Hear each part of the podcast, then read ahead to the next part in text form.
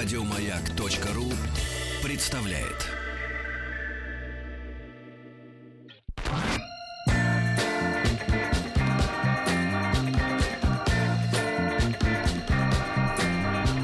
Сергей Стилавин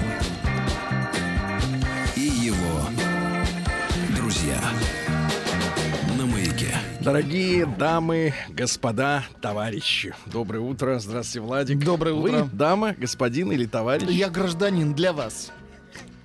Я что, следователь вам, что ли? Да, следователь Понятно. Бородач. Понятно. Да. Так вот, э, мы должны с вами дочитать, товарищи, вчерашний Вчерашнее продолжение письма человека. Так. Человек Николай рассказывал о том, что с женщиной у него вышло, ну как сказать, А, Случилось, Сергей, это называется. Э, Да-да, от слова случка, я понимаю. Э, Да прочту вам целиком. Ну тут читать-то нечего, правильно? Нечего читать. Вспомним, что там началось-то все. Закрутилось.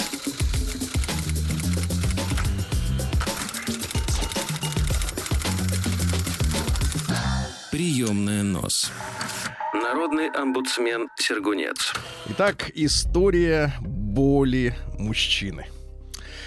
Э, Он ну, рассказал о том, что живет один, очень любит готовить. Ну, полюбишь, когда некому это делать. Для... значит, пригласил девушку к себе домой на ужин. Для этого подготовился и приготовил макароны. Как в мультфильме «Леди и бродяга». Э, вчера слушатели поправляли на наше предположение, какого года фильм. Говорят, чуть ли не 56-го. Да что? Ведь девушке 19 лет. Понимаю. Женщины очень часто отказываются есть макароны. Из-за того, что их нужно всасывать. Нет, из-за того, что после них на бедрах нарастает. Так сказать. Это ведь неграмотные, вот как вы говорите, всасывают. Там же ложкой надо работать, мой мальчик. Ложкой надо работать, я вам скажу, Ложкой. где. Да, да, нет, да. Совсем не с макаронами. Дальше. Мы вместе после непродолжительной прогулки оказались у меня дома. На кухне нас ждал ужин при свечах. Мы долго общались и смотрели друг на друга, вкушая полусладкое вино. Я и сейчас придерживаюсь мнения, что это была роковая ошибка. Последствия полусладкого чудовищны. Вдруг незаметно мы переместились на кровать в гостиной, и она прошептала «Включи музыку, мой господин». Когда к вам вот женщина обращалась к господину? Господин никогда, ни разу. Ни разу. Ни разу. А к вам обращалась господин женщина? Ну это надо, чтобы орудие какое-нибудь было в руках пыточное. Орудие, Наверное. орудие, кстати, Наверное, какая-нибудь булава. Була- Булава всегда. Нет, ну это, знаете, такой дамский бульдог. Был такой пистолет в свое время. Булава. Калибр маловат. Так вот, у бульдога. Так вот, мы долго общались и смотрели друг на друга, вкушая. Господин, так как почему-то обращалась постоянно ко мне на «вы». Ну, потом, Ну, стеснялась, наверное. потом все слилось. Э, отличная фраза. Фраза года. Год только начался, фраза года уже есть. Ноги были у нее и вправду красивые, но не длинные. Это отвратительная фраза, Сергей. А вам не нравится? э, Э, Каратыши, как Да. вы их называете, Нет? нравится. Ну все, так что ж тут такого тогда? Ну, И фраза тут, отвратительная. э, происходит самый печальный финал в жизни мужчины, когда попался некачественный. На этом месте закончился тот момент э, из моего предыдущего письма, пишет Николай, где я писал, что переборщил со своими ухаживаниями и поторопил события. Переборщил. Так как сильно хотел любви, которой так давно не хватало. В настоящее время она не называет меня любимым и не хочет говорить что любит меня, хоть и общается с, э, со мной. А теперь грустно, Давайте. потому что хотела оставить ребенка. Вот настоящая женщина. Вот она. Прием корреспонденции Вот круглосуточно. коротыши. Адрес стилавинсобакабк.ру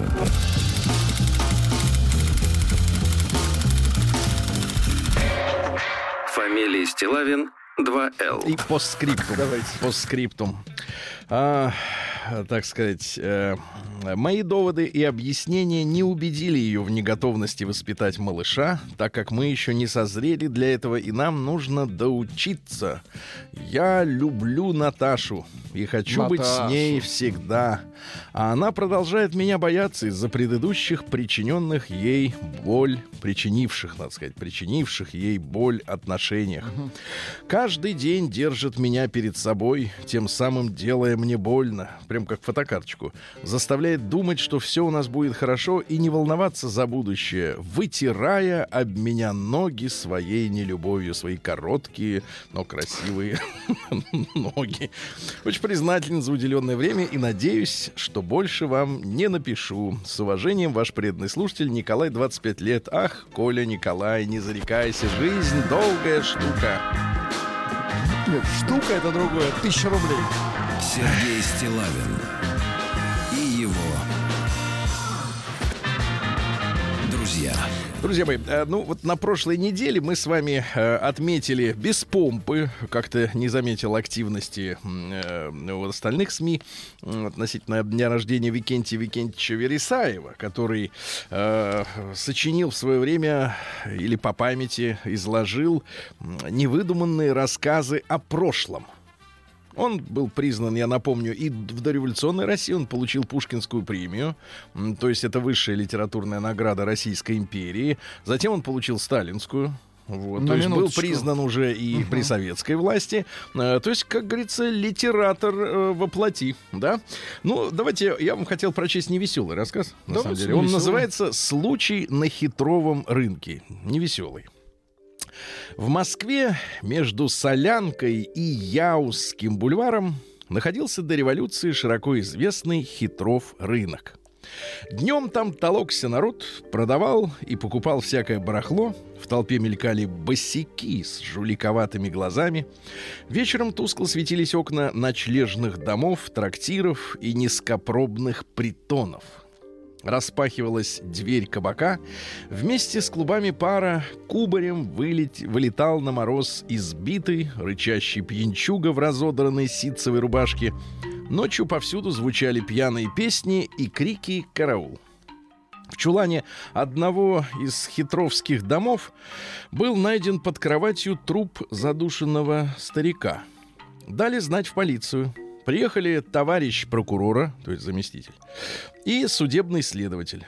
Под темной лестницей, пахнущей отхожим местом, чулан при шапошном заведении. Поверху проходит железная труба из кухни заведения. Единственное отопление чулана. Чулан тесно заставлен мебелью. Под железной кроватью труп задушенного старика с багровым лицом. Ему хозяин шапошного заведения сдавал под жилье чулан. Все вещи целы. В комоде найдена жестянка, в ней 17 рублей с копейками. Не грабеж. Кто убил?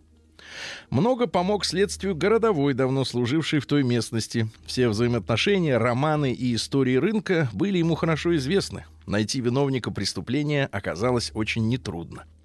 Убитый старик был когда-то начальником крупной железнодорожной станции. Спился, попал на хитров рынок, под старость стал пить меньше. Скупал по 30, по 40 копеек старые шерстяные платья и из лоскутьев шил шикарные одеяла для хитровских красавиц. Зарабатывал по 16-18 рублей в месяц. Считался богачом, имел постоянный заработок, свой угол. Допрос свидетелей. Как будто раскрылся пол, и из подполья полезли жуткие, совершенно невероятные фигуры в человеческом обличье. Хозяин шапшного заведения, у которого убитый нанимал чулан, старик лет 50. Был очень пьян. Пришлось отправить в участок для вытрезвления. И допросить его можно было только на следующий день вечером. С опухшим лицом сидит, сгорбившись в лисьей шубе. И вдруг начал икать. Это было что-то ужасное. Как будто все внутренности его выворачивались. Умоляет дать водки, чтобы опохмелиться. Спрашивают об убитом.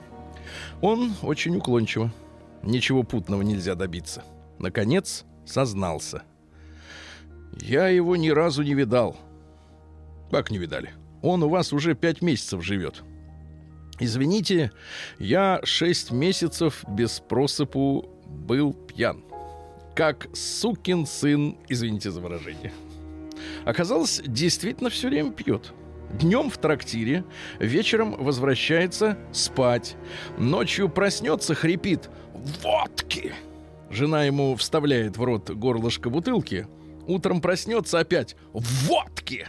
Встанет и идет в трактир. Дома только спит, пьет водку и бьет жену. Пришлось для допроса призвать жену. Она, кажется, много старше своих лет, управляет мастерской, нянчит ребят, покупает мужику водку. На лице глубокое горе, но совершенно замороженное. Рассказывает обо всем равнодушно. Прежняя любовница убитого, бабища лет 50, толщины неимоверной, красная, вся словно налита водкой. Спрашивают у нее имя, звание, она вдруг «Живу при на деманде мо диван соженла». Перевод. Я прошу вас не допрашивать меня в присутствии этих людей.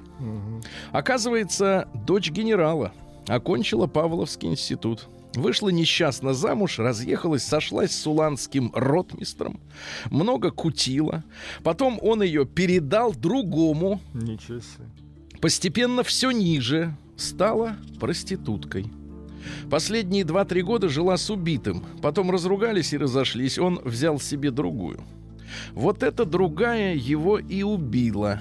Исхудалая, с большими глазами лет 30, звали Татьяной. История ее такова. Молодой девушкой служила горничной у богатых купцов в Ярославле. Забеременела от хозяйского сына. Ей подарили шубу, платье, дали немножко денег и сплавили в Москву. Родила ребенка, отдала в воспитательный дом, сама поступила работать в прачечную, получала 50 копеек в день. Жила тихо, скромно, за три года принакопила рублей 75.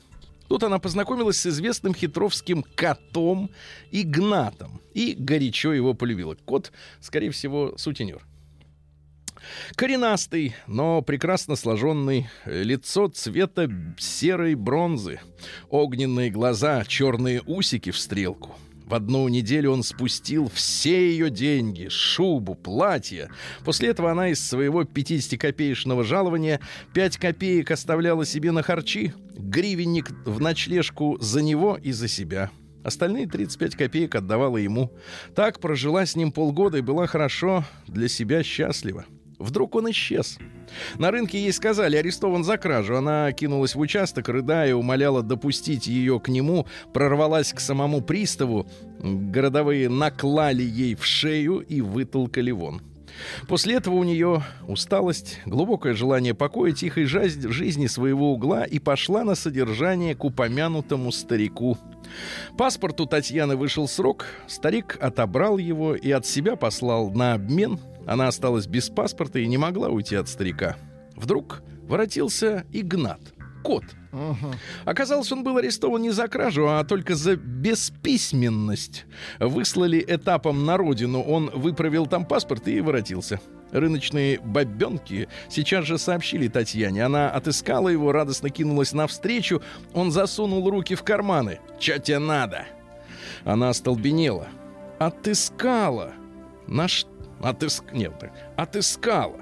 На что ты мне такая? Худая, как холера. Я и тогда с тобой так только жил от скуки. Скажите, пожалуйста, за такого мальчика 35 копеек. Я себе богатую найду. Еле, наконец, до нее снизошел, но она и тому была рада. Он ее бил, измывался, отбирал все деньги и все попрекал стариком. «Старика своего любишь. Ну, иди к своему старику». Она уйти от старика не могла, паспорт у него. А беспаспортную вышлют. А Игнат все измывался и утверждал, что она больше любит старика, чем его. Татьяна вскочила.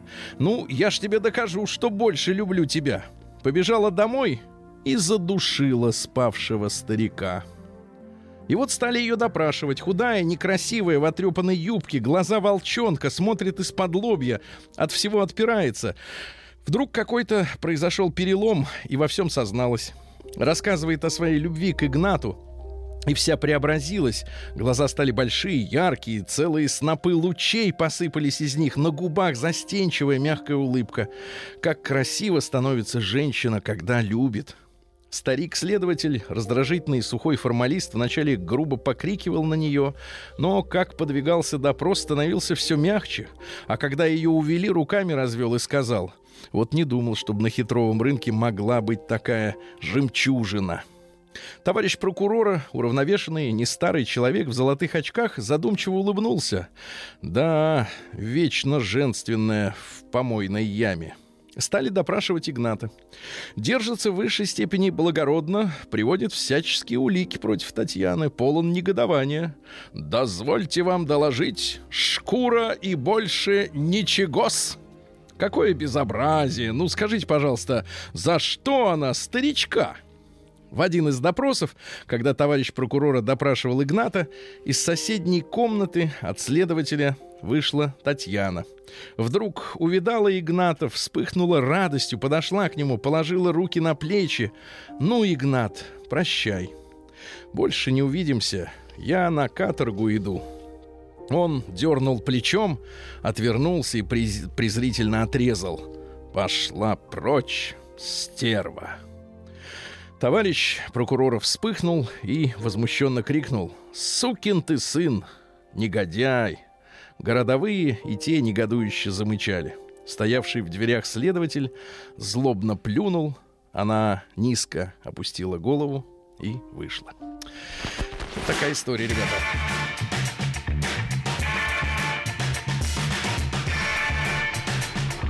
Сергей Стилавин друзья. Ну что ж, друзья мои, Отличный э, рассказ. рекомендую. Отличный. есть у него и юмористические произведения, ну, и жизненные, шикарно. и шикарный слог, и ритм. Э, э, Викентий Вересаев. Я думаю, что надо купить такую книж, книжицу, да, и почитать с удовольствием на досуге. Заодно просветиться, понять, что, в принципе, не меняется так вот со, сменой строя социального. Принципы жизни. Да-да-да, принципы. Есть подонки, есть женщины любящие э, и просто толпа, да. Э, Я вот тут письмо распечатал, Владуля. Так. Э, Письмо распечатал. А, Оно достаточно провокационное. Хотите, хотите, я вам... Ну давайте э, начнем его. да, хотите, я вам фразу из письма Давайте. вырванную просто Давайте вырву. А потом я фразу. вот, соответственно, сначала начну. Э, Сергей такой мужчина, мечта. А? Неплохо, Неплохо, да, вот, неплохо, а, да. вот, а, вот, смотрите, вас господином не называли, да, а мечтой. Мечтой не знаю. конфеты были мечты такие, мечта такие в голубой э, бумажечке, а внутри такая вот леденец, а у него сердцевинка мягкая. Не помните не конфеты помню. мечта? Жаль, не помните, да? Э, здравствуйте, ма- ну вот мы просто начнем Давайте сегодня. начнем, да, Начнем, завтра конечно. Здравствуйте, маяк. Мне, мне кажется, вот судьбы женщин, они должны пересекаться из века в век, да? Вот. И вот такая первая фраза в письме. Мне за 40. Ну а почему нет-то? И вы не стесняйтесь, Сергей, и нам тоже. Это вы как бы, так сказать, э, об- обраточку Да, включили? да, Или ничего ободря- ободряк такой? Ничего страшного, как говорит Максим Галкин. Да, мне за 40. И кроме всей психологии, Так. я не стараюсь знакомиться, и меня не ищет никакой принц. И кроме всей психологии и внешности, никак не похудеть. Существует здравый смысл. У другого человека, мужчины, могут быть ротавирус, энтеровирус, паразиты. Зачем с утра ротавирус? Нет, а и ратовирус. А, ротови- Ротовирус. А Ну, вас- читается как а рато. паразиты вас не смущают? Завтра У меня продолжим. только смущает один паразит. Вот Паразит. вы. Да, я понимаю, да, понимаю. День дяди Бастилии пустую прошел. 80 лет со дня рождения. Ух ты, а ей уж 80. Разный, каждый день. На радио Маяк. Ну что же, сегодня у нас 24 января, дамы и господа. Э, Международный день эскимо сегодня отмечается. Это потому что чувак американский запатентовал на В палочке. каком году? Э, Мы узнаем чуть позже, в каком году вы, да, Эскимо? на облизываете палочке? или грызете. Да я- обычно-то. да Да, я ладно, я ем. понимаю. Ну, зимой, мне- мне Ем. кажется, цинично зимой отмечать день эскимо. Нет, я Да. вот понимаю, в Питере вот зимой любят пить пиво на улице. Вот это класс. Из банки. Из бутылки. Ну и сегодня Федосеев день. Дело в том, что почитается последний император Рима. Это Феодосий Великий, который в конце V века законодательно запретил языческие культы. До этого христиан скармливали львам, а тут как бы вот так обратка случилась. Наоборот, язычников начали уже давить. А на Руси этот день часто бывал очень холодным. Ну, не холоднее знаешь, вчерашнего. Э, Поговорки следующие. Давайте. Мороз худ готовит хлут. Мужик за порог, а мороз ему поперек. Очень да? хорошо. А с морозами некоторые приметы связаны. Считалось, э, что холод в этот день к затяжным холодам. А если тепло, то будет э, у нас сегодня в этом году ранняя весна. Об этом говорится и в поговорках. Федосеевы морозы, яровой посеешь поздно. Мороз, да? Федосеево тепло на раннюю весну э, пошло. И, наконец, э, бойся январской весны, худая зима живуча. Вот так. Нравится наша поговорка? Ваши? Шутка хорошая была. В 41-м 41 году, просто в 41-м, а, во время палатинских игр в Риме э, претарианский военный трибун Кассий Херея, это Как? фамилия. Извините, повторите, как? Херея. Херея. Да. Убил императора Калигулу сегодня. Заколол? Надоел он всем до, до чертиков. Калигула со своими извращениями. Вы помните, вы смотрели наверняка фильмы? Фильм а, Тинто Кстати, Брасса. Тинто Брасс снимал, Да, да, да. Ну вот он, по-моему, как так глубоко в Калигулу въехал, что после этого вот все время сзади на всех пытался глядеть режиссер. Да. Ну, замочили, да, замочили. В, в 76 году родился Адриан, иначе его называли Гадриан или Адриано. А Мандриана мне называли? Нет. Римский император э, с 117 года Значит, осиротел достаточно рано, и э, личная жизнь у него была богатая. Э, самой большой любовью его был юноша Антиной. Вот, э, он э, как-то ехал из провинции Вифиния, это Малая Азия. Э, Вот ехал домой, и юноша неотступно находился при императоре. Ему говорят, отступись. А он говорит, найн, не отступлюсь. Вот, и когда они были в Египте, ну не на курорте, понятное дело, Антиной утонул в Ниле. Какая драма. Да, там крокодилы. И обстоятельства трагедии были загадочные, и даже ходили слухи, что специально убили, чтобы э, на императора влиять при помощи других э, любимых Парней. парней, да. Доподлинно известно, что горе Андриана было безутешно, и он приказал жрецам обожествить Антиноя. Вот. э, Ну и, соответственно, стояли бюсты, памятники. Вот он вокруг них ходил и плакал. Кстати, Адриан был первым римским императором, который отпустил бороду. М, а Они ведь до этого все брились как вы. А этот отпустил. Э, Вот. Ну и, и говорят, что именно Адриан, кстати, был э, э, инициатором мученической смерти э, Веры, Надежды, Любови и матери их Софии. Негодяй. Вот такой вот. В 1544-м Гиллис ван Кониксло. Такая фамилия. Это голландский живописец-пейзажист. Вообще был он э, был новатором в технике пейзажа. Ему даже пытались подражать. Э, там история такая: он позволил пейзажу выделиться в самостоятельную отрасль живописи. До этого обязательно надо было, чтобы человек стоял Ну или корова, в лесу. лошадь. А что, корова не дерево? Не дерево. Не дерево, но тоже стоит. В 1679-м Кристиан Вольф, это немецкий э, философ, представитель рационализма, ну то есть все четко, был профессором математики и э, заложил основы философской терминологии немецкого языка. Он придумал немецкие слова, которые затем стали употребляться. Понимаете, он придумал. Например, слово «bedeutung» То есть он изобрел слова. Да, или, например, Aufmerksamkeit. Ну, вы переводите. Это не внимание, да, А, внимание.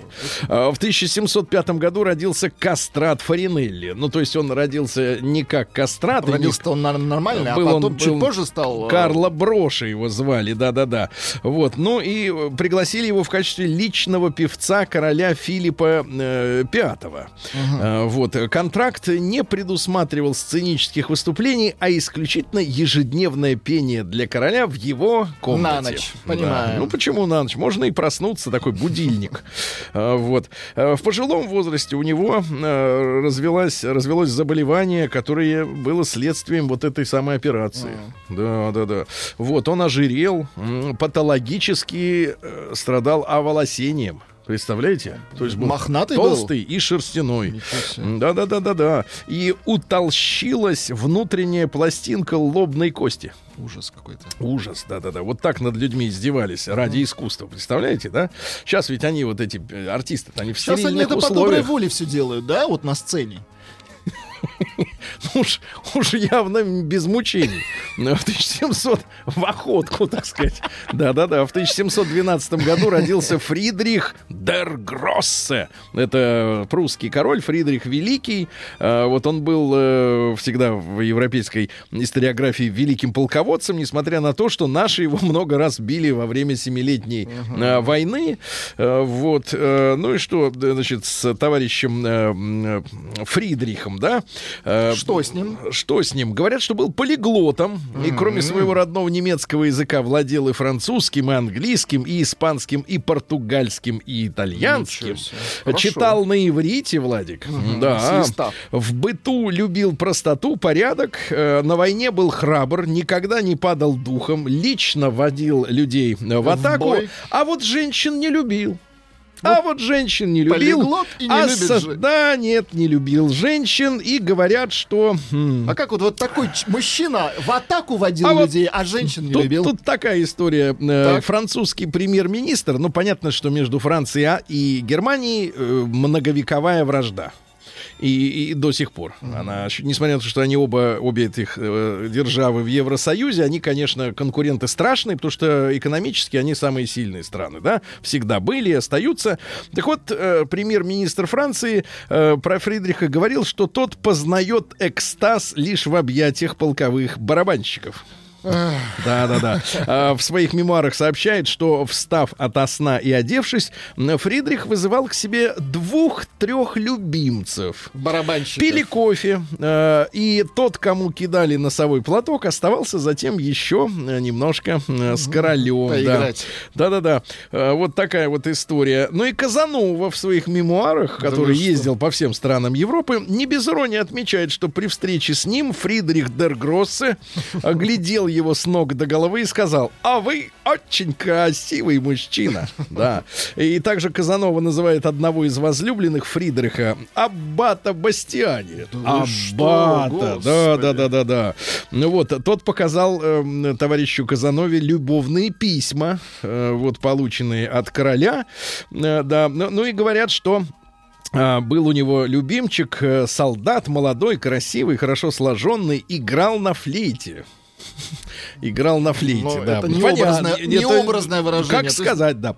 Цитаты. В моем государстве каждый имеет право отправляться на небо своим, путь, своим путем. Вот такой решительный товарищ. На войне только одно точно известно, что ничего не известно. Да, мы хотим всем завладеть, буд- как будто у нас есть время всем обладать. Вот это очень Вот хорошо. хорошо. Ну и, наконец, э, чем старше становишься, тем яснее видишь, что в этом несчастном мире его величество случай делает три четверти всей работы. А, мужчина просит, хватит смаковать. Никто не смакует.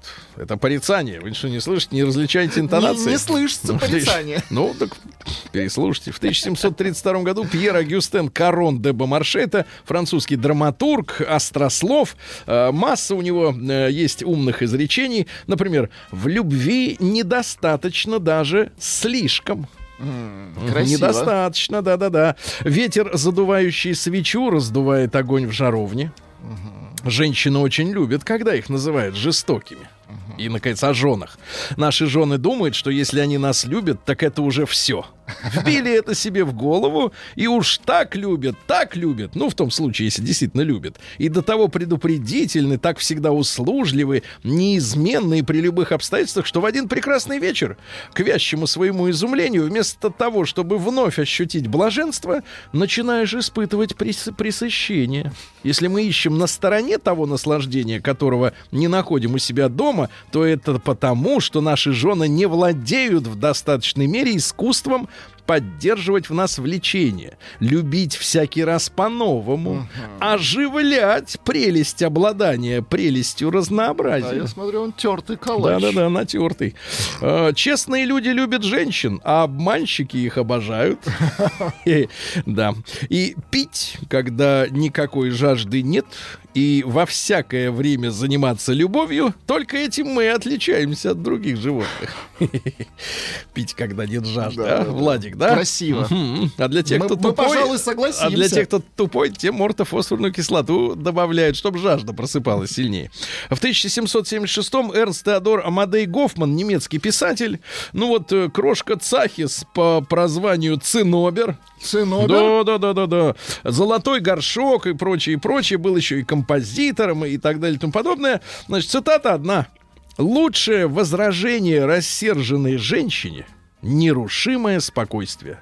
Очень Парни, ничто так их не злит, если ты молчишь. Ничто. Вот прямо внимания, крутится волчком вокруг. Да, в 1786 году Август Августович Монферран родился. Великий французский химик открыл феромоны. Ну, феромоны, понимаете, да? Гений. Да, да, это ж такое надо открыть. В 1837-м Василий Иванович Богданов, э, ну, он работал как поэт под псевдонимом, например, Влас Точечкин.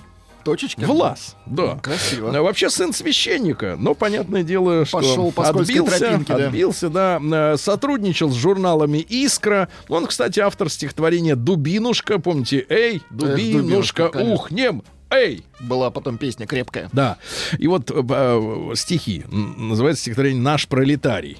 Смотрите, вот наш пролетарий.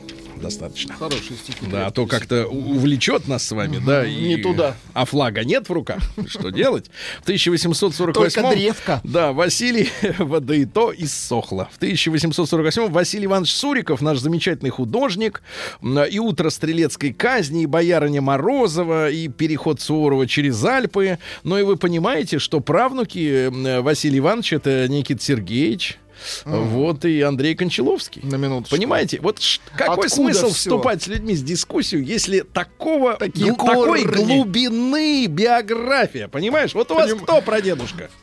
Черт его знает. Вот именно. А тут все известно. И документ имеется, понимаешь? Очень хорошо. А, в 1850-м, 50-м Герман Эббингаус родился. Э, Немецкий психолог. А, Он установил разные закономерности, касающиеся нашей памяти. Оказалось, что учащиеся забывают большую часть услышанного уже в течение первого часа. Один час прошел, все забыли. Вот. А через месяц не помнят 90% того, что изучали. 90%. Согласен. А они наваливают и наваливают Нет, детишкам нашим. наваливают это другое. Да-да-да.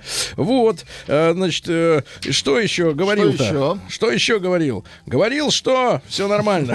Вот. И в 1872-м Глеб Максимилианович Кржижановский родился. Это наш большевик. Э, «Беснуйтесь, тиран» он написал песню, Есть да? у нас, кстати, И да. руководитель плана Гойл-Ро, когда начали строить гидроэлектростанции. Ну, песню можно... Фрагментарно. Ну да, давайте. Женщины поют. День дяди Бастилии пустую прошел. 80 лет со дня рождения. Ух ты, а ей уж 80. Разный, Друзья мои, итак, сегодня у нас 24 января. Ну и в 1868-м Джеймс Маршалл обнаружил первый золотой самородок в Калифорнии. И началась золотая лихорадка. Нищие побежали намывать. За золотом, да. Да. А в 1872-м задута Это не фамилия. Задута — это глагол. Первая доменная печь и выплавлен чугун на Юзовском металлургическом заводе. Э, Дело в том, что капиталист Джон Хьюз или Юз э, ввалил деньги вот в донецкую э, металлургическую промышленность, в Донбасс, да. Ну и до сих пор есть город Юзовка.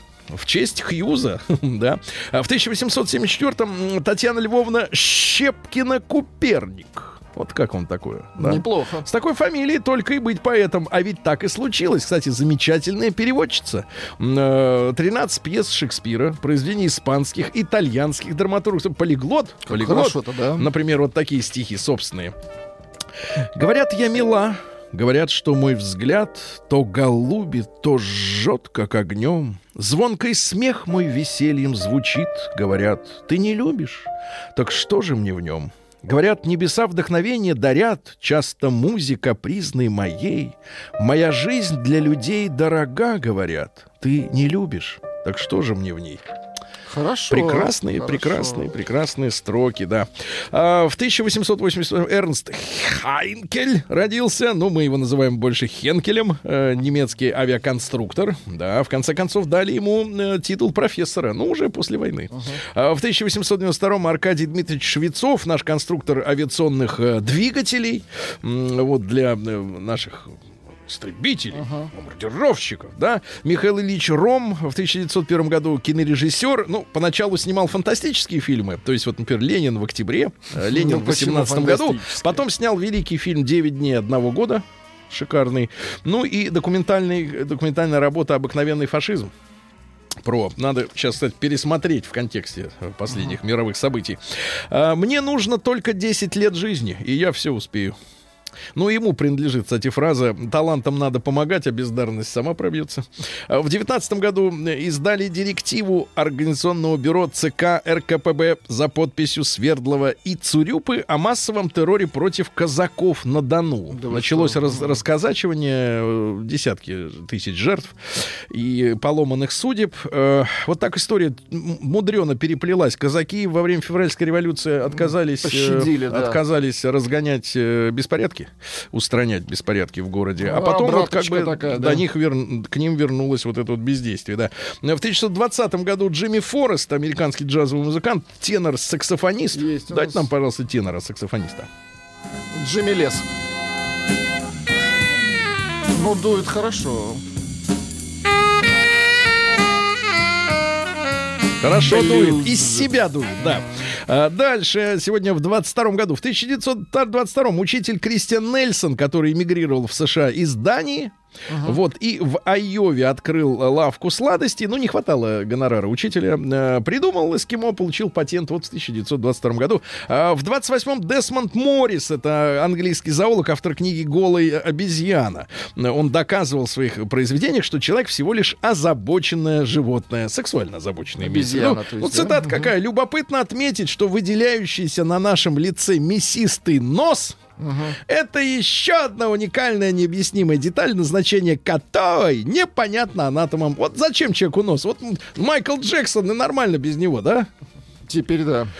Вообще-то и тогда. В 1931 году основ- основан Московский цыганский театр «Ромен». Очень хорошо. Неподалеку, хорошо, культура, Ромалы. искусство, да. В 30 в 35 году пивко разлили в банке алюминиевые. В сегодня, каком да. В 35-м, да. Роман Сергеевич Филиппов, великий наш актер, актер эпизода, актер комедийный. Я понимаю, что у многих э, не складывается в голове это имя и фамилия с образом, а сейчас сложится, потому что это именно тот великий человек, который в бриллиантовой руке приставал к Никулину за «ты зачем усы сбрил, дурик?» Помните его? Ну и джентльмена удачи Никола Питерский. Ну, великий мужчина, великий. Кстати, совершенно случайно стал актером. В тот городок, где он э, находился, приехала Вера Пашенная. И он увидел настоящую игру, за- загорелся этим и окончил курс э, э, Щепкинского училища. Вместе с ним такие люди учились, как э, Алексей Байженко и Юрий Соломин. Да. А В 41-м Нил Даймонд родился, американский композитор-певец. Есть такой? Это его трек. Ничего себе. You'll be your woman. Нет, это его голос, ск- скорее, еще да. А, Валерий, Да, А, ну понятно. это уже, дуэт. да. Они, кстати, с Барбарой Стрейзенд э, в одной, Жили? э, в детской, нет, не жили, в одной детской студии э, такой начинали. Валерий Абадзинский, его, конечно, сегодня Шикарный добрым словом голос, да. вспоминаем, да. Льет ли теплый дождь Да, да, да, помним и любим. В 43-м Шарон Тейт, американская киноактриса, жена кинорежиссера Романа Полански, которую, э, будучи беременной, зарезала группа бандитов. Страшная история. После этого, конечно, у Поланскому, у Поланского-то э, рассудок-то немножко и того этого, но и понятно почему, да. Э, Кстати, этот бандит скончался только лишь в конце 17 года. То есть вот дотянул. А, Даниэль Отей, французский киноактер замечательный. э, Вот, ну, такие фильмы, как «Хамелеон». Вот. Хамелеон? Ну, смотрели на, на фабрике презервативов, где он там работал. Нет, я только мультики видел. Нет, «Хамелеон». вы посмотрите, это очень хороший фильм. А, Юрий Башмет сегодня родился в 53-м году. А Э, есть вот. кстати, ну, давайте пусть послушаем. по- поиграет немножко. А вот цитаты замечательные. Важно понимать, где достижение, а где успех. И не стоит путать успех с реальными творческими Очень достижениями. хорошо. Ну и самое главное, на заметку всем любителям попсы.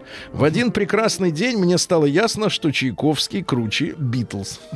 Алексея Николаевича Белова, э, родившегося в 58 году, поздравляем с днем рождения. Yes! Помним, любим. Да, да, да. на- Что значит помним, любим? Любим и все. Да, в 61 году Настасья Кински, немецкая киноактриса, такая симпатичная, да. Анна Банщикова сегодня родилась Так. э, в 75 году. А в 78-м Екатерина Александровна Климова родилась. Красавица. Да, красотка, да, да. да, да, да. Что значит красотка? А кто? Красавица, надо А. говорить уважи- уважительно, да-да-да. Вот, ну и сегодня в 84 году, ребята, именно в этот день поступил в продажу э, первый персональный компьютер Apple Macintosh. Началась Тоже поздравляем. эпоха, началась целая эпоха, да. В одном месте наврали, да товарищ. нет, не в одном, Сергей. А, не- Во-первых, Хьюз ничего не плавен, он режиссер, вот Да. вы знаете. Э, Юзовки нет. Тоже была, видимо, ваша шутка. Добрый день, Говард Хьюз был авиатор. И, наконец, Монферран Да. Александрийский столб поставил. Мгм. Ставил, да. он- Пишет э, Феромон Питерский из Питера.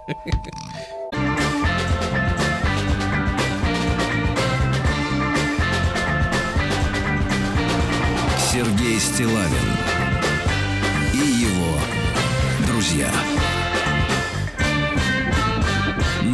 Дорогие дамы, э, хотелось бы обратиться именно к вам э, в этом часе, в начале его.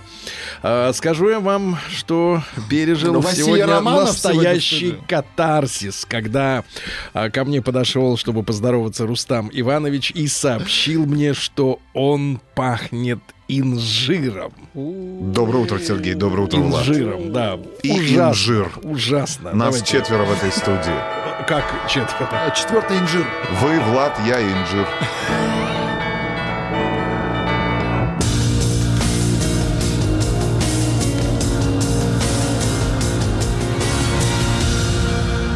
Зона 55. Не удивляют новости из Омска людей. Привыкли, понимаете, привыкли, уже выработалось как-то иммунитет. Иммунитет. Вот, например, разве мы удивимся, если узнаем, что в Омске у муниципального автобуса на ходу от- отвалилась дверь и долбанула стоявшую рядом иномарку. Ну, это все понятно, да.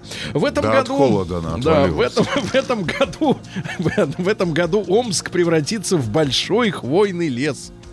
Это почему? Будут сажать хвою. Да-да-да. В Омске даже в дорогом ресторане можно поужинать за 500 рублей. В дорогом. Даже в дорогом, да, даже в дорогом. Дальше.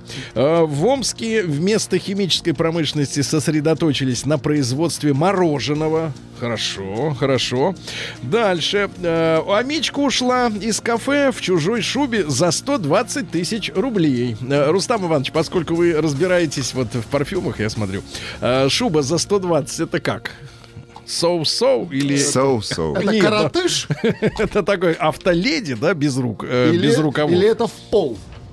в пол и с Из каракуля. Да-да-да. Дальше. К переработке мусора в Омске э, будут подключены заключенные. Это очень хорошо, очень хорошая да, да, новость, да. позитивная. Ну и пару сообщений. Оз- Тоже из Омска. Озлобившаяся на людей Чау-Чау Сенди смогла вновь довериться человеку благодаря любви и курочке. Ну и, наконец, мечей стал чаще мучить стригущий лишай. Вот так вот, да. Осторожно. Ладуля. Да вам надо бояться, у вас волосы. Сергей Стилавин И у меня. его друзья. На маяке. Пишут, что у вас, Рустам Иванович, кенцо инжир. Нет. Нет, продолжаем викторину.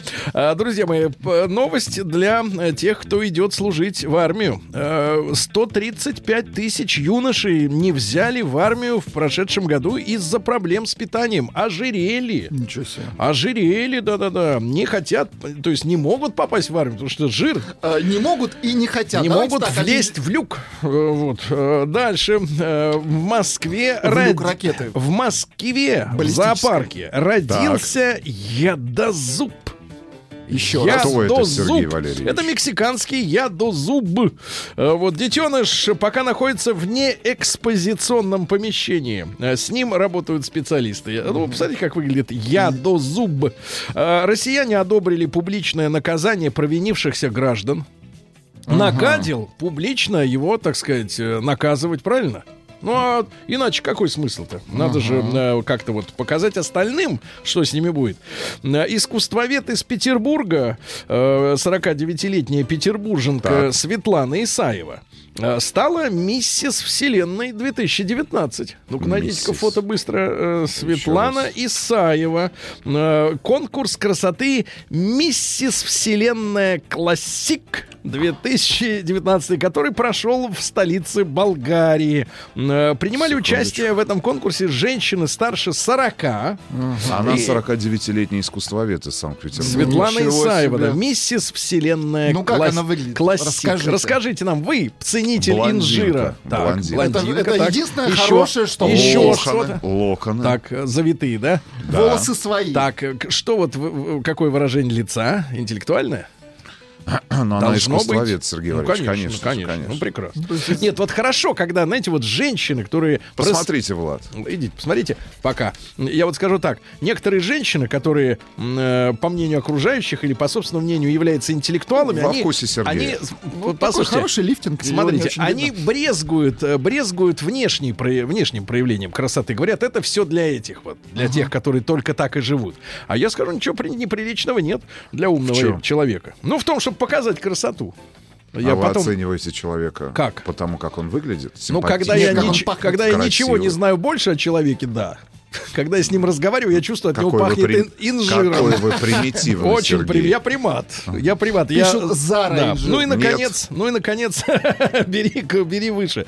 А, Европейские космонавты на Международной космической станции доедают за российскими космонавтами, Может, потому что шиванши? Э, Шиванши, потому что орбитальное меню иностранное слишком пресное, а наше с перчиком, с солькой, с соусом. хорошо. С водкой. Передаем на МКС наше Нет, гран мерси. Водкой. Да. Переходим к, нау- к науке. Наука Кензаурюк И жизнь. или сухофрукты. А В Греции а, скоро родится новый тип ребенка от трех родителей. Ну как же вот греки-то нас вот под- это, печалят в последнее время, да? Объясните, Сергей. От трех. А структурно, да, как это работает? Испанские генетики провели первую в мире операцию. Испанские, но на греках. А что, зачем своих-то, да, портить? Вот давай греков будем э, долбать. Операцию по зачатию очередной версии ребенка, ребенка от трех. Дип-дик инжир. Да. А, которая... Как? Дикей... Дип-дик. Дип-дик? Нет, диптик. Диптик? Диптик? Какой еще диптик? Да так что вот, ж такое? короче говоря, женщина от троих ради, От родит. троих. Э, Ну, то есть от себя и еще парочка. Дальше. Пассажирский самолет впервые выполнил рейс на топливе из растений. Так. Вот, то есть вот уже как бы керосин не нужен им там.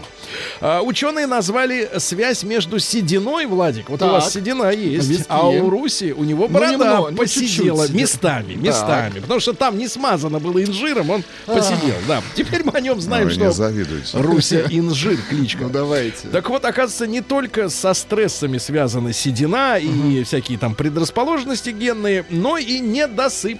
Да недосып. Кто мало спит, тот быстро сидеет. Сидеет. Дальше специалисты рассказали о влиянии макияжа на отношения. Оказывается, чем, чем сильнее макияж изменяет природную внешность женщины, ну, скрывает какие-то Ну, когда её не узнать. огрехи, да, и наоборот вы, выделяет сильно. Короче говоря, снижается доверие между мужчиной и женщиной. Чем макияж натуральнее, тем больше доверия.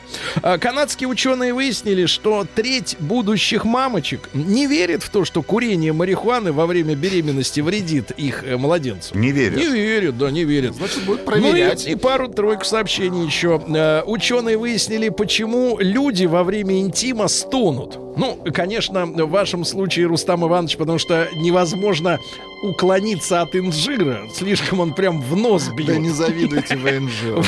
Вот, да, но на самом деле, на самом деле, это чтобы сообщить э, партнеру о том, что все идет Хорошо. по плану. Все идет по плану. Ну и, наконец, очень печальное сообщение. Э, овцы, я вот спросил у Рустама, овцы это бараны?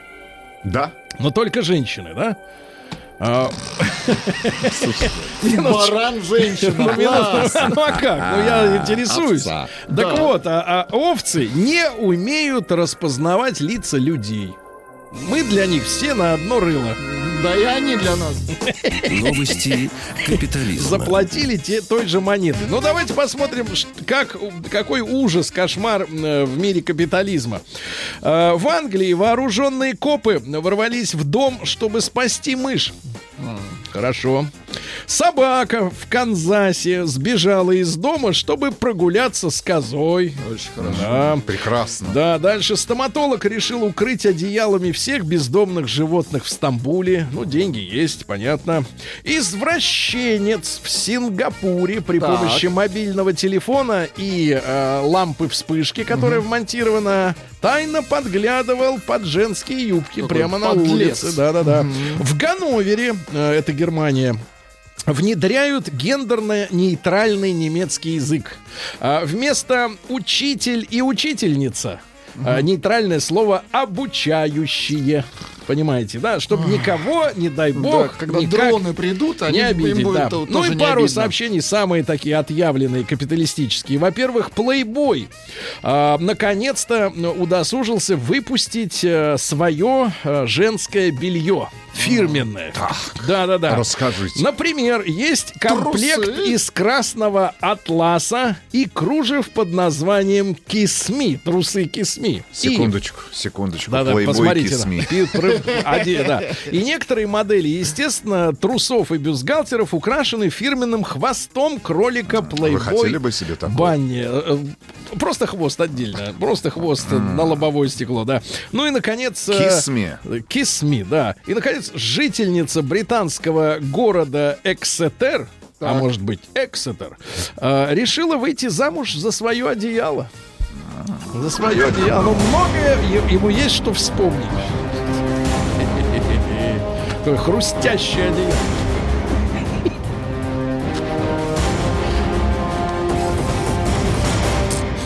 Россия криминальная. Ну и, наконец, ребята, мы возвращаемся в нашу действительность. Она честная, э, понятная. Посмотрел я. Ну, Так. как? Не знаю. Не особо, да? Мне кажется, Ну. такие наборы белья продаются в любом подземном переходе российского Но Пачками. без города. шарика, без шарика. Без шарика. Да. Вот пишут, что 7 тысяч стоит твой парфюм, Рустам Иванович. Так что ты как-то оторвался от народа. Ты Название- хоть сказал, что на распродаже или Для полбан- парфюма придумали Ага. название «Ла- Лакост Курган Тюбе. Подарили, Сергей. Давай, ага, подари. А за что? Подари. Подожди, Да нет, что не надо так, сделать? говорите поддельный. Да, да, да. Реплика. Да. В Перми водитель автобуса возил людей, не имея прав. Нормально. Дальше. Новосибирский, а вот я ждал этого сообщения, оно наконец пришло. Новосибирский школьник-хакер пойдет под суд за исправление оценок в классном журнале. Дело в том, что классные журналы стали виртуальными давно уже. И, наконец, нашелся Вскрыл. черт, который вскрыл и исправил свои оценки. Молодец. Надо же было всем исправить, брат. Тогда бы не догадались, кто. Ни одна, ни, ни- хакерство и жадность, так сказать, это не совместные вещи. Э, В Мурманске торгуют поддельными джинсами. Девят- А вот это уже важное сообщение, ребят. 19-летняя Липчанка а, присвоила деньги, которые упали ей на мобильный счет. Случайно. Да, 19-летняя девочка, По ей в ошибке. июне 17 года вдруг прилетело 10 500 рублей. Она вместо того, чтобы их вернуть, э, присвоила. Ну и теперь ей при, присобачили один год условно с, гази- с годичным испытательным сроком. Дальше у Кузбассовец украл 450 плиток шоколада и продал их на улице. Хорошо. Э, Мстительный Новокузнен Извините, мстительный новокузнечанин поджег одну машину, а сгорели пять. Мгм. В Александрове чиновница побила директора спортшколы новогодней елкой.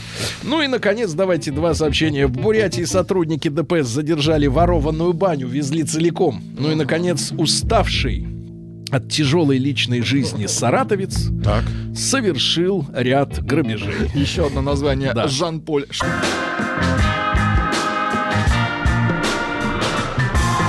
Сергей Стилавин и его друзья. А, ну что же, в то время, когда студия, э, студия утопает в селективненьком аромате от Рустама Ивановича, которому подарили, понимаешь, да, э, люди упражняются в знании э, компаний, да, э, и брендов, например, Ив Сен Лагман, Или Инжермес.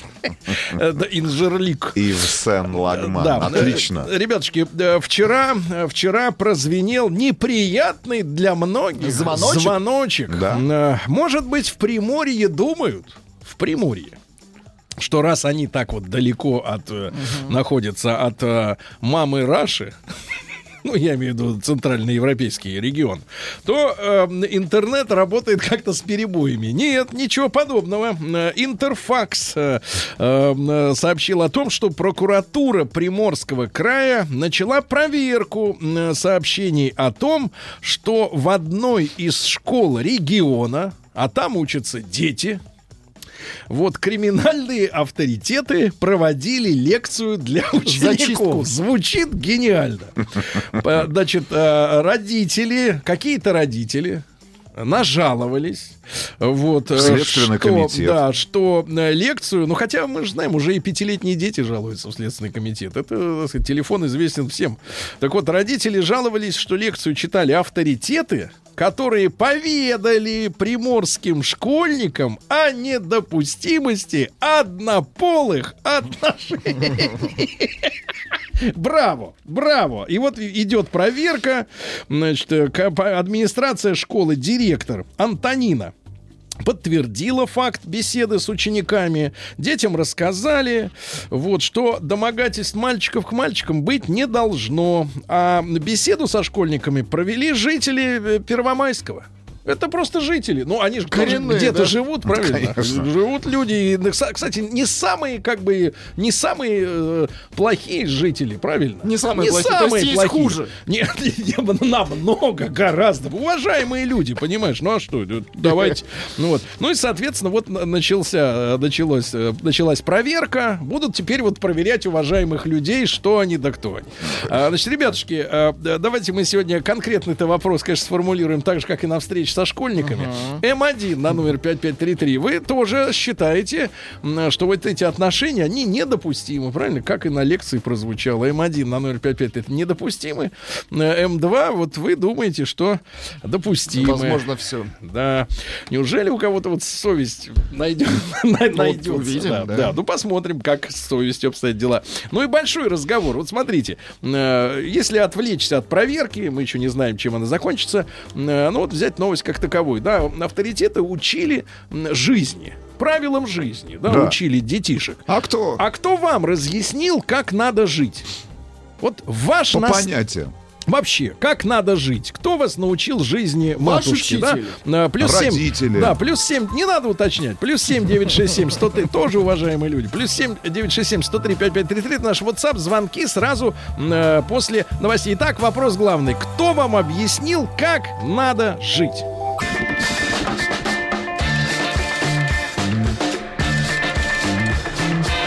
Сергей Стилавин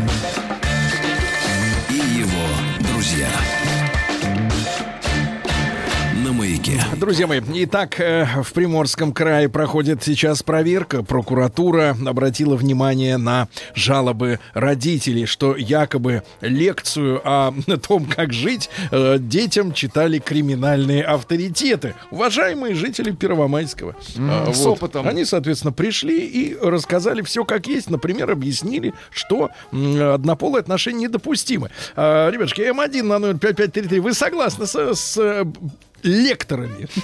Мы не можем доподлинно утверждать, что это были именно авторитеты, но э, люди, понимающие, однозначно. Вот М1 на номер 5533, э, вы согласны? Такие отношения недопустимы. М2 с лекторами не согласны. Вот. А, ну и большой разговор. А кто стал вашим учителем по жизни? Кто вам объяснил, как надо жить-то в этом Что мире? вот смотрите, плохо? я вот, вот прочту, вот смотрите, товарищ пишет, э, племяннику, то есть вот у, у человека есть, видимо, сестра или Так. брат, который уехал а, работать э, или жить и работать в Финляндию, и вот пишет, племяннику в детском саду в Финляндии, в детском саду втирают, что он может жениться на ком угодно, хоть на друге Атосе. Дома брату приходится ему объяснять про семейные ценности. Вот э, это Финляндия, да. А у нас вот как бы по- по-другому история немножко. Ну что же, Все знания по, документал, по документалкам и фильмам Ти- Тинта Брасса. Все знания. Все Но мы знания. говорим не только о половом просвещении. Ребят, вообще, в принципе, вот о том, как вести себя с другими людьми, правильно? А, э, со старшими, э, с ровесниками, э, с милиционерами, как себя вести. Вот кто вас на- на- на- научил этому? Э, Самоучки могут также высказываться. Давайте Юру из Королева послушаем. Ему 40. Юрочка, доброе утро. Доброе утро. Юра, ну Доброе кто, утро. кто был вот вашим наставником или человеком, который объяснил, что как? А, Чё как объяснил жизнь? А вот к, к скольки годам-то вот жизнь уже... про- Э, примерно, ну что, 90-е же прошел.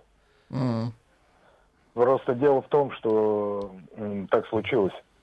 У меня родители развелись слишком рано. Э, Примерно мне было там шесть с половиной, семь лет. Да. Прим- примерно так.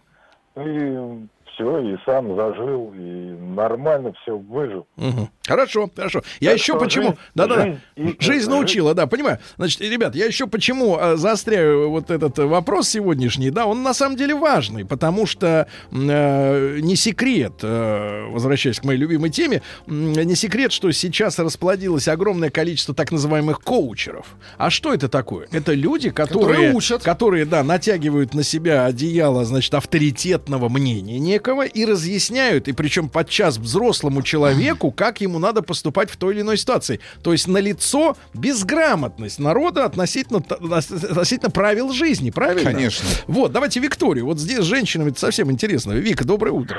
А, доброе утро. Доброе Викочка, вам утро. 34 года, да? Да. Кто был вашим вот по жизни учителем? Ну, вообще, если честно, по жизни был учитель моя бабушка. Меня, э, ну, так получилось, случайно.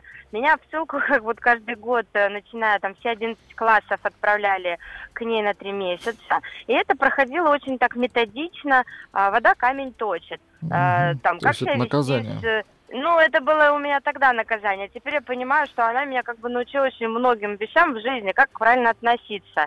Э, Ну, поделитесь, пожалуйста, вот рекомендации с теми нашими слушателями, у которых, к сожалению, не было такой замечательной бабушки. Как, как ее Ну, звали, кстати, знаете, бабушку э, вашу? Ее звали Тамара. Тамара, Ее сейчас хорошо. уже нет около четырех лет, но вот очень мне в семье помогает ее а, совет, что если ты а, поссорилась с мужем, как она все время говорила, никогда, во-первых, не ссорься. Вообще просто не ссорься, не выясняй никогда отношения. Лучше вы потом сядете и поговорите. Возьмите там а, какой-нибудь бокальчик вина, но никогда не ссорьтесь. Вот И- хорошая бабушка Тамара-то, а? Возьмите Ну, хорошая, бокальчик да. вина. Ну вот, Да. отлично, неплохо, никогда не ссорьтесь. Пишет девушка, меня тоже воспитывала бабушка. Она рассказала основы жизни, вела в курс дела, а муж расставил все точки над «и». Слушайте, а не очень корректно сформулирован вопрос в нашей официальной группе ВКонтакте. Это сейчас я обращаюсь к нашим, к нашим редакторам и модераторам. Так. А вы считаете, что однополые отношения недопустимы? Варианты ответов. Да, нет. Так, товарищи, помягче, помягче. Вы согласны с лекторами? Вопрос звучит именно так. Да, давайте Вячеслава послушаем. Слав, доброе утро. Доброе утро. Слав, Доброе ну утро, давайте, Слав. вот кто был вашим таким Учителем. учителем? Не, можно сначала, сначала на первую часть. Давай. Я Конечно. Сильнейший гомофоб. Просто ужасающий. Я считаю, Кто гомофоб? Махровый гомофоб. Кто? Слава. А, он гомофоб? Да. А, понятно. Да, я, я, я, я просто в жесточайшей форме. Я считаю, что всех их нужно уничтожить. Что вот это Тихо, тихо, тихо, тихо, тихо. Не ценностей, призываем. она Неприемлемо абсолютно Так. в нашей стране. Так, При теперь, теперь об учителе. Да. Ну вот, к сожалению, у меня тут случай, когда вот, э, э, как хорошо, что девушка передо мной позвонившая, э, акцент не сделала. Я всю жизнь делал то, что жизнь меня как бы чему научала. Я говорил, так, понятно, так точно нельзя. В школе так учиться нельзя, поэтому я там в армии, я вам сто раз говорил, переучился. Потом мама странно меня вела по жизни, поэтому я со своими детьми понял, что так нельзя поступать. И я надеюсь, даже, можно сказать, наверное, уверен, что я являюсь учителем своих... Потому что у меня такого, конечно, не было. Потому что я абсолютно романтически, тупой, социалистически воспитанный. И в результате, что, как вы говорите, Сергей, сколько раз вы говорили, слушай, ну как же так, вроде учился в коммунистическом вузе и такой антисоветчик. Мгм. Потому что, да, потому что жизнь показала, что все, что тебе говорят, это такая туфта. И я всегда своим детям говорил, у нас такая есть мини-мулька, но сейчас дети взрослые, естественно, уже этого нету. По любому поводу, я говорю, так, ребята, семейный совет. Мы садились за круглый стол, и мы с мамой высказывали нашим детям, как, в принципе, мы на определенный вопрос смотрим. Что касается школы, что касается первой драки сына, что потом, а, когда моя дочь вступала в половой а, возраст, а, уже приближалась к сексуальной жизни, я лично проводил ей курс лекций, как она должна к этому относиться и что это вообще такое в жизни. То же самое делал с сыном. И я надеюсь, что я учитель своих детей, там где-то, наверное, лучше, где-то хуже, но у меня такого нету, что я доверю какой-то бабушке мою кровь там по- по-своему э, перевоспитывать. Нет, я это Хорошо, делаю хорошо, Вячеслав, спасибо, спасибо. Ну вот у Вячеслава от противного, да, набивает шишку, запоминает. да. Илья Зыков вам пишет в нашей официальной группе ВКонтакте «Улица научила». Улица. Я думаю, что большинство... Какая улица? Нет, ну я думаю, что... Улица, улица, Улица. Выходишь Большинство дома, наших улица. слушателей, Да. наших слушателей могут сказать, Да. что действительно главным учителем в их жизни была улица. И те люди, с которыми они сталкивались на улице каждый Да. день. Ну, как правило, это потрясения, конечно, некие, да, в большей или меньшей степени. Вот мужчина пишет, «Э, расставание с любимой девушкой заставило меня все пересмотреть, взяться за голову. Сейчас я даже ей благодарен, что так у меня все получилось. Скромность, чувством с толком, с расстановкой общения в уличных группировках. Ле- летние ссылки в Да. деревню, родственники. Да. Их огромное количество. А Да, вот да, да. хорошее сообщение Давайте. от Алексея Мамонова. Меня фильм «Курьер» воспитал. Господи. А, общению с женщинами меня научил Сергей Стилавин. Большое ему спасибо. Есть теперь жена Чему и вы ребенок. можете научить, Сергей? Пишет Улица Сергей. Подождите, А вот, э, вопрос. Пусть, Сергей, Вопрос. напишите, Вы- чему я курсы- вас научил. Подождите, у вас курсы какие-то? Нет, Вы- я вы работаю секс-тренер? здесь. Подождите. Какой секс-тренер? Для вас отношения это один секс, что ли? Ну, если у человека, у я, человека извините, ребенок... я забываю об у инжире, извините, У я человека забываю ребенок об... и жена. Это ребенок и жена, вот, а я его научил. Да, после этого он стал счастливым человеком. Давайте Сережу, а вот так написано. Сереж, доброе утро, добрый день. Доброе утро. Доброе Здравствуйте. Сережечка, ну кто вам, вашим был педагогом? А, у меня, может быть, кто-то скажет, что это банально, но у меня были три вещи, которые научили не только меня, а мое, скажем, так скажем, все мое окружение, моих ровесников. Это тренер, который нам посвятил 10 лет жизни. Потом мы шли в школу, там была идеология пионерия, как это ни странно звучит. И третье, в очень минимальном количестве, на самом деле, родители. Вот так. Вот так, да, спасибо. Вот так. Давайте, товарищи. Ну вот э, при- при- приятно, что у женщин закипает. Вот пишет девушка. Это сейчас не я даже, закипает, я это даже процитирую, как зовут. Сергей. Ольга пишет. Такая, Так. божий одуванчик. Э, Стилавин, ты совсем перегрелся. У тебя какой-то личный неприятный опыт с меньшинствами. Какая разница, кто и с кем, когда и как. Лишь бы все это было не на показ. Вот авторитеты или лица авторитетные, да, лекторы, пришедшие к детям э, в Приморье, они прямо сказали, нехорошо хорошо, вот так. Да, а Алекса- женщина почему-то очень мягко относится к Александр- мужским правилам жизни. Александр Блинов. В нашей официальной Так. группе ВКонтакте дядька был наставником, отмотал до этого 15 лет. Вот, видите. Меня научил мой старший товарищ, с которым я познакомился первый раз, пос- посетив дискотеку. Он сидел там на картах и имел уже одну судимость по малолетке. Приводил тяжелые доводы. Мгм. Маяк э, б- обращается к маяку. Евгений, 36 лет, Москва. Все правильно авторитетные люди сказали, а то развелось напудренных, извиняюсь, там и инжирных. Не пройти, не проехать. Я когда в школе учился, об этом даже мыслей и разговоров не было. А сейчас все эти хорошие люди везде свои мысли и интересы продвигают. Мои дети говорят, что такие пары есть. Вот такие. Я этого не рассказывал. Эти везде есть, да. Давайте. Ответ на короткий вопрос недопустимо, конечно. Посмотрите, что в Европе творится. Они чинчарят друг друга из любопытства. Есть этот метод, любопытные метод научного тыка, да, я так понимаю. Антон из Питера так с 30. Какой ужас. Это Засмеется мистер Инжир. Да, давайте, Антон, доброе утро. Да. Доброе утро. вам 33 года. Вот кто был вашим педагогом, учителем по жизни? Э, По жизни, наверное, в самом начале все-таки отец. Он мне объяснил, э, что такое хорошо, что такое плохо. Вот. И что надо как-то терпимее быть, э, к людям делиться. Вот. А основном, в основном еще привнесла, наверное, старшее поколение привнесло, которые в войну были, может быть, это немножко банально, но, в принципе, они жили немножко тяжелее, чем мы. Вот, и было с чем сравнить. То есть они рассказывали, как у них э, обстояли дела, и, в принципе, я понимал, что э, наши сегодняшние сложности не- немножко не не сложные совсем по сравнению с ними. Вот, и, и как-то вот, э, э, вот на этом багаже э, это помогает немножко, конечно, жить. Вот, а э, по второй теме, которую вы, вернее, первой затронули, Мгм. считаю, что все-таки институт семьи и к- традиционные ценности в нашей стране должны превалировать по сравнению с европейскими тенденциями, и здесь все правильно. Правильно. Методом Понятно, научного понятно. тыка пробовать. Ну вот пишет, пишет товарищ, э, э, вспоминая свое детство, батя однажды пьяный пришел ко мне э, в спальню и сказал на ночь, ты это главное руки не точи. Это был первый и последний э, урок. Какие глаголы.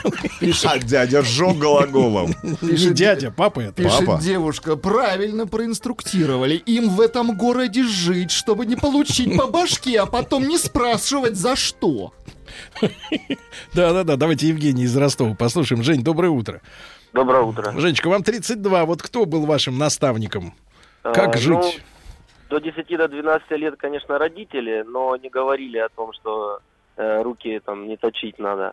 Вот. А после 14 лет уже, когда попал э, на спортивные занятия в тяжелую атлетику, э, там уже старшие товарищи, которые были на 10 лет меня как минимум старше, рассказали, как надо общаться с девочками, с мальчиками, вот, э, делиться в разных поездках, потому что пионерские лагеря я не застал, а они э, бывали, да, в этих условиях. Мгм. Вот, э, и воспитали, можно так сказать. Мгм. Старший товарищ в спортивной секции, да, спасибо. Спасибо. Давайте Рустама из Тюмени Давайте. послушаем. Рустам, доброе утро, добрый день. Доброе утро. Доброе, Рустам, доброе утро. э, Загадывайте чувствую- желание, Нет, Сергей. давайте так, чувствую по, по голосу, э, инжиром э, не пахнет, да. Значит, э, Рустамович, кто ваш педагог по жизни? А, э, Прошу прощения, э, мужчина, можно по первому вопросу? Категорически не согласен был с Вячеславом, с Макровым гомофобом. Мгм. Ну, э, нельзя... Включается э, цензура.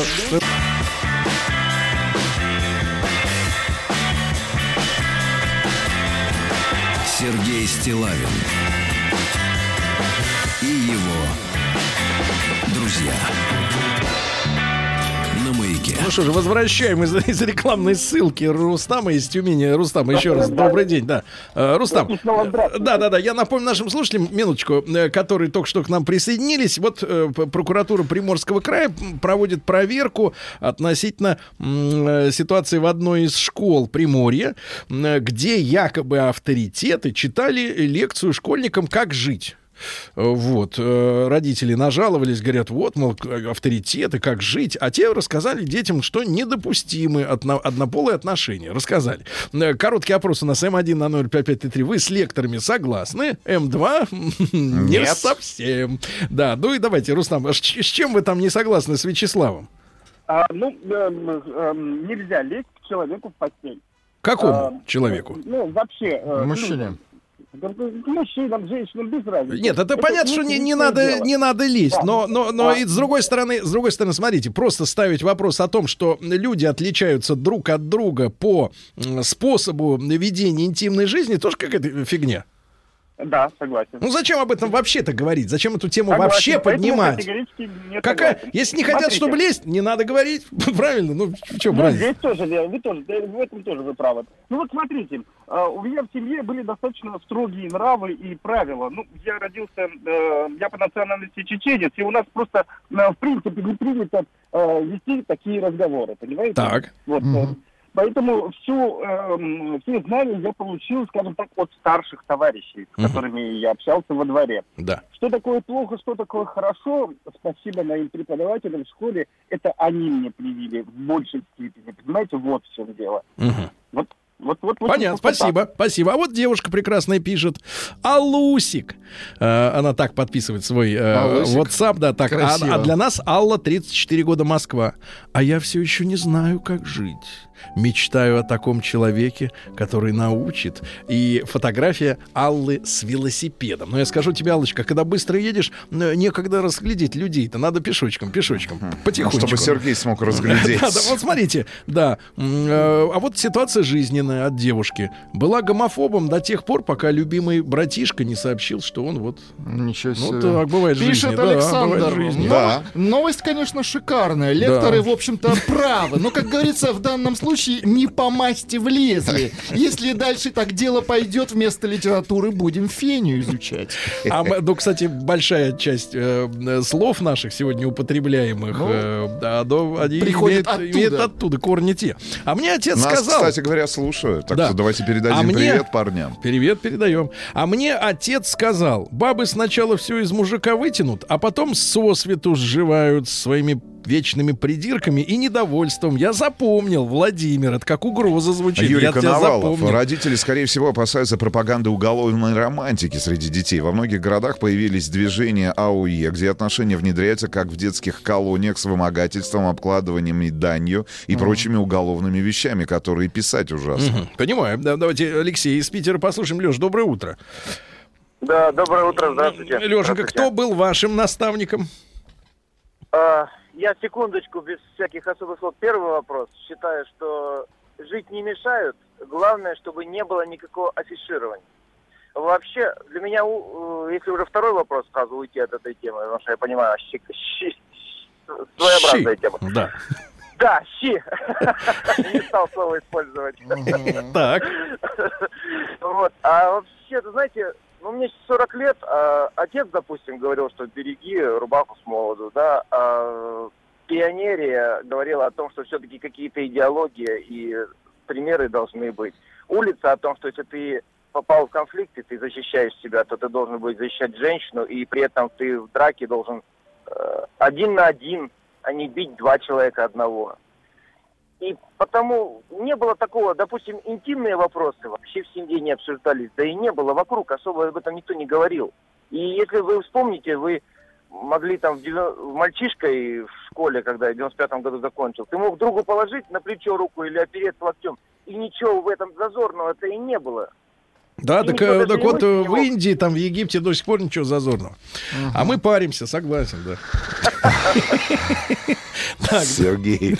Сергей. Если авторитеты читали школьникам в браслетах и под надзором вертухаев, то нормально. Слушайте, а я не понимаю, а кто эти люди, которые оставляют комментарии в нашем WhatsApp? Это люди, это 796 Да, Ребят, еще один звонок. Еще один звонок, конечно. Люди для нас это все. Влад из Краснодара. Влад, доброе утро. Здравствуйте, уважаемые. Так, друг любезный, вам 34. Кто вас, так сказать, жизни-то обучал? А, ну, моя сознательная жизнь протекала после 20 лет, и меня, кто первый научил жизни, это наша доблестная ГАИ. Ну, именно ГИБДД, ДПС. Так.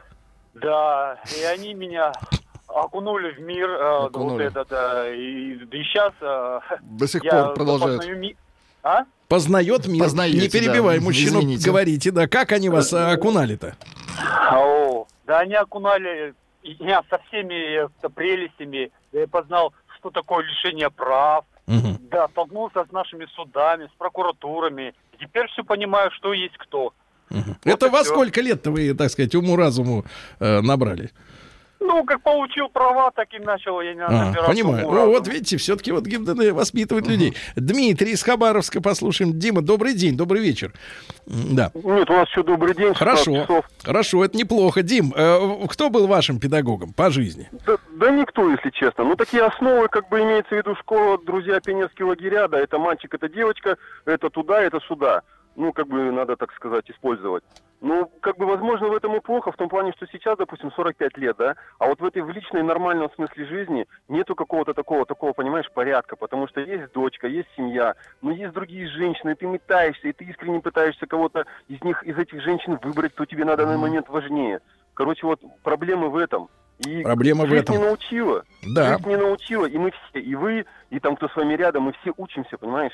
Все с Владиком учимся, понимаешь. Э, Мужик, мужик после 40 лет только начинает соображать, что вокруг тебя происходит. Вот. Это на заметку девушкам, да?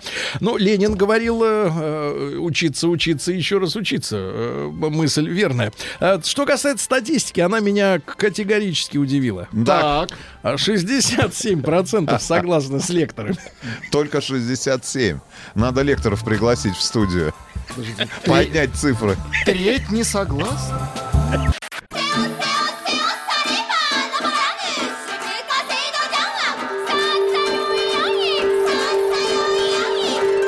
Правильное название Японии – Ниппон. Не понял? Я понял. Это Япония. Друзья мои, э, рады приветствовать в нашей студии Виктора Петровича Мазурика. Виктор Петрович, доброе утро. Несмотря на морозы, Виктор Петрович э, бодр, э, оптимистичен.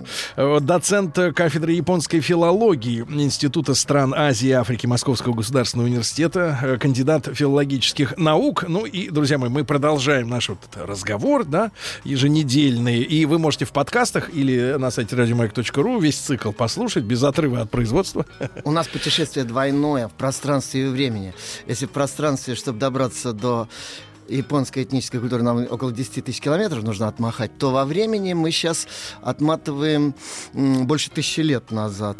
Э, Это неизвестно, где дистанция культурная больше. Я так вообще-то думаю, что во времени, потому что вот даже одна и та же японская культура, она очень разная.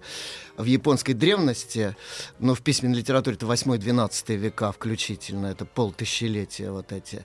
А с- эм, мы в прошлый раз говорили именно вот об этом периоде, о культуре аристократии, которая главный способ общения с миром избрала в виде утонченного, рафинированного сенсуализма, не вдумывания, а вчувствования в мир, так сказать. И всю тактику общения с внешним миром и с себе подобным строила именно вот э, через эту универсальную, в кавычках, Мгм. скажем, эстетику, которая... Виктор Петрович, тут будет э, такая маленькая ремарка. Отдельно интересно посмотреть на коммуникацию этой э, ментальности Да-да. с, с остальным миром, да, с, э, Евро- с Европой, например. А вот же. интересно, что, вы знаете, у меня такое подозрение, что э, хэйянская, скажем, литература, она для европейцев едва ли не ближе, чем для сегодняшних японцев.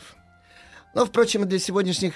э, Я объясню, почему. Дело в том, что вот эта вот временная культурная дистанция, она совершенно глобальна. Но иногда бывают, как Пушкин сказал, вот странные сближения. Вот, например, когда мы читаем сегодня запиской у изголовья придворные фрейлины Сэй Сюнагон, Возникает ощущение, что мы э, читаем современный блог там или ЖЖ. Абсолютно просто. Это один в один. И по, э, по- по- и по содержанию, и по настроению вообще все.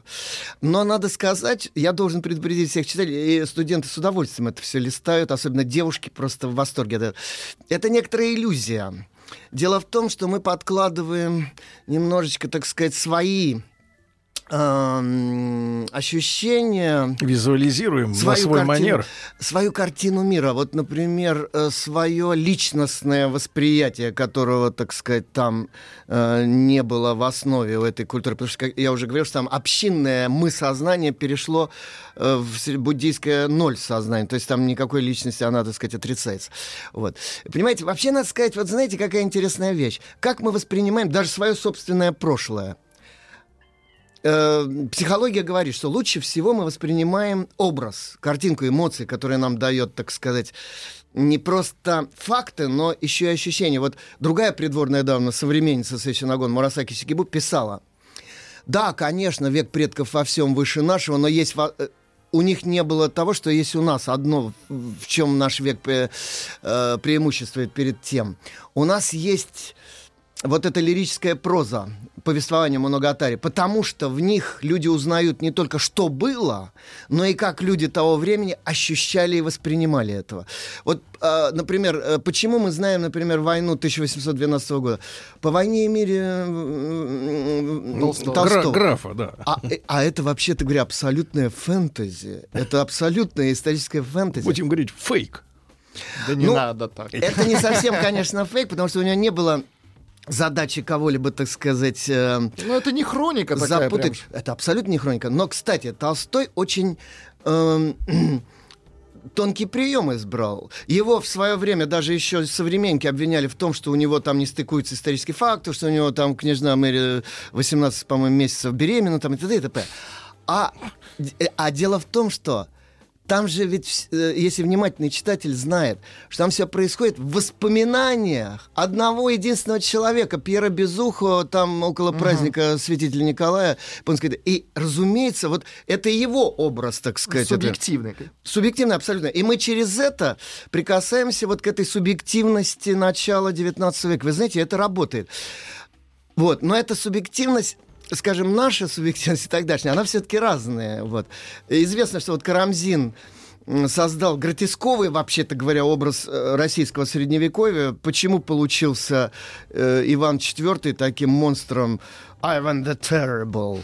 Потому что гуманистические стандарты уже 19 века, вот начиная с эпоха сентиментализма, там, я не знаю, гуманизма и так далее, они были наложены на события 16 века. Это ужас вообще. Тогда, знаете, с точки зрения современной политкорректности англо-американского типа, особенно в такой, знаете, феминистической, надо всю историю отменить человечества как чудовищную, э, кошмарную, бессмысленную, несправедливую и так далее. Так вот, мы сейчас пытаемся сделать большой шаг от японской культурной древности эпохи Хэйян, по названию столицы, ныне город Киото, эпоха мира и спокойствия буквально, э, город оплот мира и спокойствия, перейти в эпоху, где никакого мира и никакого спокойствия отнюдь уже нет. Потому что в конце XII века э, э, государство абсолютной монархии расшатывалось, оно перешло из абсолютной монархии в олигархическую, когда там за императором стоит, э, олига- э, так сказать, всякие регенты, там, канцлеры, правители и так далее. Э, соперничество этих родов, так сказать, увеличилось. Наконец, столкнулись лбами два аристократических старинных рода Тайра и Минамото. И они лодку опрокинули, так сказать. Все это государство рассыпалось в прах, и в 1191 году было основано военное э, правительство военно-палаточного города, буквально городка Бакуфу. И править уже стали де-факто не императоры, они остались больше жрецами, высшими синто вот этой национального культа, а э, Генералы. Сёгуны, полководцы, да, так называемые. Первым был Минамото но Йоритому, который, собственно, сокрушил э, военную машину противного рода Тайра, уничтожив его. И вот он рассадил по всем провинциям м, на- наместников этого центрального правительства Сюго, э, э, Джито и Сюго, так называемых, которые, между прочим, сами быстренько стали превращаться в местных феодалов, потому что они э, прилипали к ним эти земли, все. В общем, стала править уже не конституция абсолютной монархии, а э, сила, меч, так сказать, и земля. Вот у кого больше э, феод, так сказать, у того больше крестьян. А крестьяне это практически дружинники, их всегда можно поставить, так сказать, под саблю под копье. А они в каких отношениях были? Как Кто? у нас крепостное право, крестьяне и э, феодал. Значит, м, э, крестьянам э, давалась в аренду, так сказать, вот эта земля. А, в аренду. Да, ну как бы они были правообладатели, но они должны были за это платить там натуральными налогами и лояльностью военной. И когда надо, они должны были рекрутов давать э, в, в армию этого князя конкретного. И страна распалась на массу княжеств, фактически государств. Ну, десятки? Да, да, многие десятки. И э, э, в зависимости от... Из-за вражды наверху, да, опять же. Э, А Из-за всё, дележки верху власти, уже, верху Ну, уже, я имею в виду, который в общем-то, не было. И Щегун даже контролировать страну мог только относительно, так сказать, какие-то короткие периоды зам- замерения были, но они очень быстро сменялись. Скажем, Сёгунат первый Минамото очень быстро пал тоже из-за вот этих регентов и прочих, которые вокруг образовались сёгунов. Власть захватил род Ходжо. Э, Началось двоевластие. Императоры попытались восстановить свою власть, и э, мятежный император Годайгу основал южную оппозиционную династию, так сказать. Это первый случай и последний в японской истории, когда дом императорский раскололся надвое. И вот э, э, э, в начале XIV века, значит, он бежал э, в Йосино, и там основал этот южный двор Йосино, и 50 лет полвека шла война севера и юга, которая на самом деле не между императорским домом, а э, э, феодальные силы, вот эти самураи, которые стояли за э, значит, Южный двор и за Северный воевали друг с другом. Значит, все в конце этого периода в начале 90-х годов 14 века все решилось, когда Асикага Такауди, один из полководцев очень, э, так сказать, э, талантливых, перешел на сторону Северного двора, и вот эти мятежники были сокрушены. Но надо сказать, что если бы не Осикага, ну, может, позже это бы произошло, но все равно Южный двор был обречен по историческим объективным причинам, потому что он пытался восстановить структуру политическую древнюю, вот эту монархию этой абсолютной. А это было уже де-факто невозможно. На, уже на дворе было новое время, новая ментальность. Вот еще один урок. Мировоззрение очень много значит. Причем мировоззрение не только элиты, а вот общенародное, так сказать, мировоззрение. В чем оно изменилось? В том, что на место э, у крестьян вот это круговое вечное движение четырех сезонов друг за другом и э, языческие культы поклонения синтаистские, которые обеспечивают технологию правильную восстановления этого э, временного круга и так далее, это сменилось некоторой пугающей неопределенностью. Причем интересно, что э, не в одночасье же То есть переключатель... ушла уверенность в завтрашнем Вот дне. именно, да. Но самое главное, возникло ощущение завтрашнего дня. Они жили в режиме реального времени, как дети вот малые, и вдруг возникло ощущение истории. Э, В 1052 году по буддийскому календарю закончилась эра Дхармы, истинного закона буддийского. Наступило время тьмы и беззакония. Интересно, что это парадоксальным образом совпадает почти с 1054 годом, расколом христианской церкви на Западе на католи- э, католическую и восточно-православную ветвь. Что это значит? Первые полтысячелетия после смерти царевича Сиддхарты Гаутамы, значит, э, был, э, как считают буддийские историки, период истинного закона, истинной дхармы. Потому что было ясное понимание, как устроен мир, и были люди, способные это понимать. Потом тысячу лет было такое колеблющееся подобие Дхармы, эпоха подобия Дхармы. И, наконец, 1052 года по христианскому календарю, которого они, конечно, в то время не знали, наступает э, эпоха беззакония, эпоха ичхантиков, еретиков, тьмы, невежества. Не побоюсь спросить, а она закончилась? Э, нет, она закончится... Да вы что? А- Она закончится по буддийскому, опять же, пониманию через много кальп почти бесконечности исторически, когда придет мессия буддийский, Майтрея на санскрите или Мироку Басацу по-японски, Бодхисаттва Мироку, ко- при котором вновь э, Дхарма воссияет и наступит, вот, так сказать, мир закона и так далее. Ну, не в следующем году, да? Отнюдь. Вот. А Не до на этой неделе. А что делать до этого? Вот вопрос. Да. Э, Как спасаться? Да, вот если... Что такое был буддизм? Для народа Будда был заморским ками, баш- од- одним из этих вот э, многих башков природных. Ему молились там о чем угодно, об исцелении от болезни там, и так далее. То есть это с буддийской точки зрения нонсенс полный. А м, для аристократов что такое был буддизм? Они же все эстетически, так сказать, воспринимали через вот этот чувственный идеал. Так они и восприняли. Значит, прежде всего, буддийское искусство, то есть вот эти замечательные храмы грандиозные, с архитектурой, которая вообще неведома была для, Япо- для Японии до этого. Грандиознейшие, космические по масштабу строения, пятиярусные пагоды, небоскребы древности. Даже сейчас, когда смотришь вот в Нара, поднимаешь голову и смотришь наверх, рядом с... Это, э, э, это вот абсолютно небоскреб. А тогда это вообще что-то космическое должно было быть в сознании тех людей. Потом, фрески эти, э, скульптуры позолоченные, невероятные совершенно по красоте, по грандиозности. Пение, напоминающее знаменное пение храмовое, все эти церемониалы. Далее.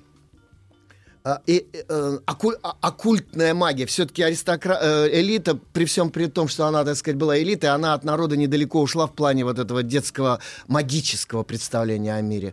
Поэтому оккультная магия пышная. И, наконец, для узкой, узенькой, для Японии узкой группы интеллектуально озабоченной, так сказать, элиты, для нее, пожалуйста, философские студии самого высокого уровня, не уступающие там разработкам э, греческих философов. И вот это теперь все схлопнулось. Как сказали бы материалистическо-циничные марксисты, аристократия уже не могла содержать церковь такую богатую и так далее. А тогда, значит, буддизм как бы вынужден был обратиться к народу. А к народу, с народом не будешь говорить о нирване, например, который не имеет никаких характеристик э, в нашем мире вообще. Что это такое? Это и не бытие, и не, быть, и не небытие, и так далее, и тому подобное. Восьмикратное отрицание. Это не бытие, не небытие, не то и другое вмес- вместе, не не то, не, не, не другое вместе и так далее и тому подобное. Там во- восьмикратная формула отрицания. В общем, понимаете, это так называемое апофатическое утверждение, апофатическое богословие, как на Западе вот говорили, Бог на человеческом категориях его нельзя описать, потому что это абсолютная категория, а мы относительные существа. Можно сказать, чем не является Бог. Перечислить с- все наши... Вот нам А- в школе запрещали на урок э, русского языка и литературы говорить не слон. Говорят, нельзя не слон. А кто? Вот именно, да. Вот. Э, Нельзя говорить нелепо, можно лепо только. Или... Нельзя говорить нельзя, можно льзя только, как, как этот самый Осисяй наш. Этот самый. Так вот, понимаете, получается вот что.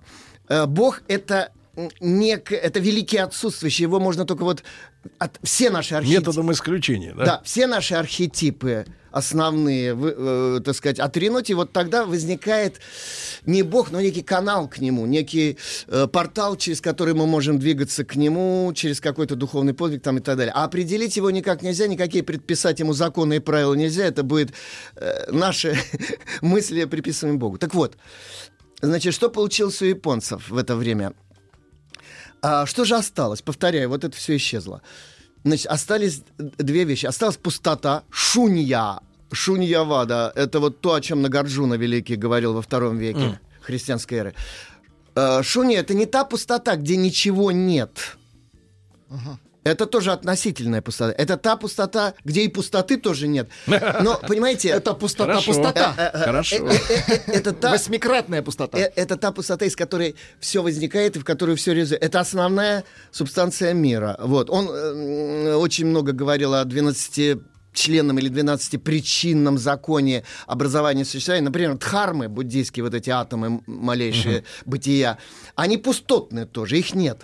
Но по отношению друг к другу... Так как связывает, получается, энергия в их понимании? Как Знаете, это? вот Нагарджун объяснял так, что они существуют по отношению друг к другу. Вот когда на пересечении друг друга Связи во- какие-то. возникает Ну, молекулярная физика. Возникает феномен э, псевдосуществования, так сказать, такого, понимаете? Но это очень долго об этом говорить. Мы не будем погружаться в философские дебри, тем более... Ну, короче, с Дарвином они разошлись, да? О, далеко. И вот, значит, что получилось? Эм, Значит, э, в голове пустота, на душе кошки скребут, государства нет. Все рухнуло в кровавую кашу. Кругом все горит, столица сгорела, великий Будда космический Вайрачана в Великом Восточном храме расплавился в, в Нара. Значит, кругом вот э, пустышка, значит. Возникло ощущение мудё. непостоянство, бренности бытия уже не философское, а вот э, на своей шкуре, так сказать, все это пережили. Контролируемый хаос. Абсолютно бесконтрольный хаос. Вот, знаете, тогда, кстати, был такой поэт замечательный, э, Камано Чомы. Он был аристократом и представителем жреческого рода. Это еще в XII веке, еще так сказать, э, при эпохе Хэйян. И он потерял свою наследственную должность э, в храме, нижнем храме Камо в столице, и он тогда ударился в философию. Он ушел в скит и написал так, э, так называемые записки из кельи, Ходжо-ки, в котором он почти по Гегелю э, тра- такую триаду философскую выработал. Он написал первый. Сначала описал современную жизнь. И сказал, смотрите, се есть ад. Образцовый буддийский ад. Про жизнь. Да, дальше он описал, значит, э, радость отшельнического бытия философского, беседы с Луной, сочинение поэзии и музыки, погружение в природу и так далее. Вот рай. А дальше третья часть – это такой экзистенциальный неловкий вопрос. Полноте, не уловился ли я просто в более тонкий капкан бытия вот в этом псевдорае, потому что он не является истинным э, э, миром спасения Амитабхи. Вот, поэтому, может быть, здесь рано ставить точку, а надо ставить многоточие или запятые. Друзья мои, для тех, кто только что вышел из лифта, мы говорим о Японии. А, Виктор Петрович Мазурик, э, доцент кафедры японской филологии Института стран Азии и Африки Московского государственного университета, кандидат филологических наук, с нами после новостей продолжим.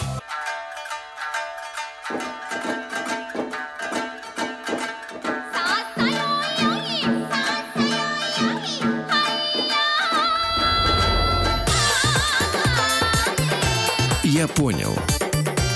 Это Япония. Э, Виктор Петрович, вы космос, пишет красивая женщина с ребенком. Нет, я лишь только маленькая частичка, пылинка, так сказать, э, Да. даже меньше квантовой частицы.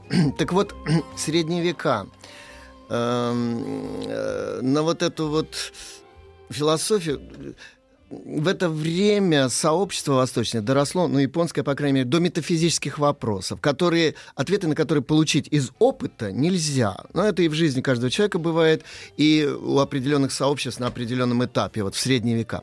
И это очень, этому весьма способствует средневековая нестабильность, вот эта бесконечная война. Знаете, если бы мы с вами пожили в европейском или в восточном или средневековье, неважно, хотя бы недолго, мы бы все тоже стали глубоко верующими людьми, потому что для нас как раз опытным порядком было бы э, ощутимо, что есть проблемы, которые принципиально неразрешимы никакими интеллектуальными усилиями, никакими, так сказать, практическими достижениями. Э, В окопах нет атеистов, как сказал там один э, британский журналист. Так вот, как, как разговаривать, скажем, с крестьянами о, о буддийских вот ценностях, категориях? На первое место вышли не эсте- магические, оккультные или эстетические, или там интеллектуальные вопросы, а вопросы этические, религиозной этики. Вопросы спасения и погибели, греха э, и добродетели, так сказать, ада, рая и прочее, прочее. Хотя для буддизма это более или менее такие относительные категории и, э, так сказать, знаете, это скорее подступы к буддизму, чем ортодоксальные, так сказать, идеи. Так вот, разделилось движение в буддизме на две линии. Во-первых, это спасение благодатной силы Амитабхи, который всех спасает и милует, и нужно только верить в него. И весь культ свелся только вот к поклону, хлопку двумя ладонями и формуле «Намо Амидабуцу». Это искаженное китайское «Намо Амитофо», то есть «Уповаю на тебя, милостивый Будда Амитабха». Все. И больше ничего не надо. Ничего не надо. Вот, но знаете, вот радикалы этого направления, Просто. радикалы этого харизматического направления, вот как Хонен, святой, например, основатель школы чистой земли, Сукхавати на санскрите, которая находится на западной стороне Вселенской горы Сумеру, и там сидит Амитабха в лотосовом троне, и всякий верующий в него после смерти попадает туда, и находится перед нирваной в течение неопределенного времени, потому что этого времени нет э, длительности, это квантовое такое сингулярное время, это одновременно и вечность, и мгновение. Счастливый часов не наблюдает. Он находится в это время с э, Амитабхой в блаженной молитве Нембутсу. Это а Амитабха поклялся в своей знаменитой 18 клятве, что не войду в нирвану, пока не введу туда за собой все живое и все живущее. Поэтому всякий верующий в Амитабху, он прикасается вот к этому высшему блаженству, а дальше нирвана, которая вообще невместима в человеческое сознание, нечего об этом говорить. А медитация оттуда? А, э, Медитация это глубокое а- а- самовчувствование и самосозерцание. Истоки его уходят в м, эпоху зари сознания человеческого, еще в пещерные времена. Э, Тот тип медитации, который известен на Дальнем Востоке, он пришел из Индии, скорее всего, это вот йоговские практики сидения в позе лотоса. А что они чувствуют-то, вот, когда они туда засовываются? В медитацию. Вы знаете, однажды мне пришлось пережить то, о чем я много читал в книжках. Э, исчезновение тела, так сказать, ощущение Так, исчезновения как? тела. Не, минуточку, минуточку. Это интересно. Как это? Ничего в этом нет неинтересного. И потом, когда я спросил у одного... Значит, я объясню вам. Дзадзен — сидение в позе лотоса. Это со скрещенными ногами, когда вот ступни на, На бедра бедрах. положены, так сказать. Для чего принимается это сложная для ног поза, и от нее ноги болят ужасно? Для того, чтобы колени не вверх торчали, а уперлись бы вниз, и вы опирались бы не только на таз, но на три точки, и ваше тело приобретает форму идеальной пирамиды. Устойчивой формы. Очень устойчиво. И ваш э, центр физической тяжести на три пальца ниже пупка, это танден, киноварное поле, так называемое, где возникают все психические процессы с точки зрения китайской вот, э, медицины и всех Мгм. этих... Так вот, это просто очень устойчивая поза. Мгм. И снимаются все мышечные зажимы, вам не надо держать тело мышцами, а все на позвоночнике висят. В результате вся, психи... э, вся энергия уходит на психику. Вы можете очень глубоко сосредоточиться. Так. Вы точно так же могли бы лечь на спину, э, поза трупа, так называемая, но... Да-да, это в... Я забыл, как она на санскрите называется. Но вы можете заснуть легко. Там есть М. опасность расслабиться очень. А как вот так вот не заснуть, но и не быть э, в реальности? Вот знаете, поза лотоса или японская поза сейдза, официальная поза с подогнутыми ногами, когда вот они сидят в исторических фильмах, может, все видели, подогнув под себя ноги. Она, кстати, тоже очень болезненная для ног и очень хороша для спины.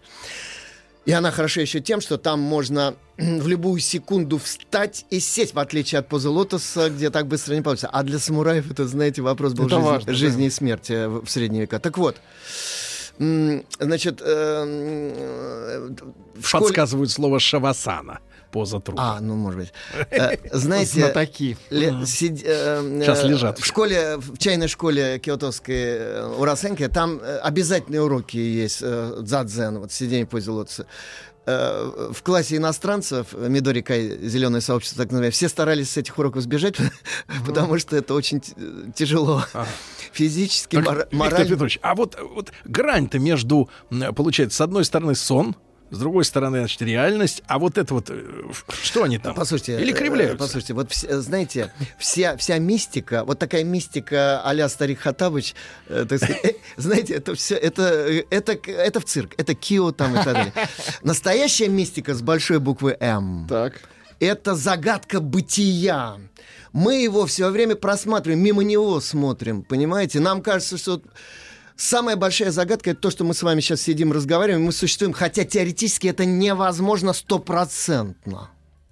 И вот что это все означает? Мы живем посередине изреченного чуда и стараемся не замечать этого, как бы говоря, ну, типа, мы какие-то себе там теории детские изобретаем. Так случилось, да. Смешные. Что вот это объясняется так, и так, но эти все объясняют, знаете, это лепят. Вот. А на самом деле это великая тайна. А вот эти все измененные состояния сознания, все, это чистая патология. Значит, э, э, я, э, меня там такой молодой спортивный британец Марк Лонди, спасибо ему, значит, он меня таскал по утрам, я проклинал все на свете. Значит, в 7 утра в э, Рюсенан, обитель драконового источника, значит, на утренний дзадзен вот эти вот самые, к молодому монаху Тайуну. И однажды, сидя там в позе даже не лотоса, по-моему, потому что я ее не могу применять, а вот в этой сейдза в японской позе, На коленках. Э, это холодно, пронизывающий влажный холод киотовский зимний на м, э, значит, с голыми обязательно ступнями, А. на очень тонкой подстилке, на камнях практически все и так далее. И мне было, ну, со всех сторон нехорошо. Это где-то был третий месяц, по-моему, моего там учения. И вдруг я на секундочку, даже не на секунду, не знаю, на какое мгновение, ощущил полное исчезновение тела. Такое вот, знаете... Это очень странное ощущение. И оно, как бы, я оказался к нему не готов, хотя очень много об этом читал. Вот. И мне как-то это, знаете, не могу даже выразить свои отношения. Я не испугался, но как-то это мне показалось слишком непривычно. И я мысленно, даже у меня мелькнула такая мысль. И я мысленно улыбнулся. Улыбнуться так нельзя. Там даже мигание век приезжаешь. Значит, когда вот у вас снимаются мышечные зажимы, через некоторое время такого сидения у вас дыхание замедляется и углубляется. Когда, само собой, даже без ваших попечений, когда происходит такой ритм дыхания, мысли из разбросанного такого пучка собираются все вот так э, внутрь, и там возникают очень такие неприятные вещи. То есть, например, ты начинаешь... Мы себе кажемся разумными, рациональными существами. Но когда ты очень внимательно... Сконцентрирован. Вот мы детям говорим, посиди тихо там, не, не скакай, посиди. Что значит неподвижно? Да что значит сидеть неподвижно? Все движется вокруг. У нас движутся там кровяные тельца, мы движемся вместе с Землей, с космосом, ну, вообще бесконечные движения.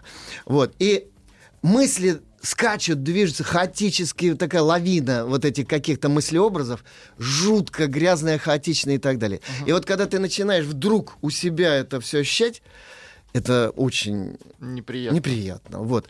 И вот надо потом учиться от этого отстраняться. То есть как?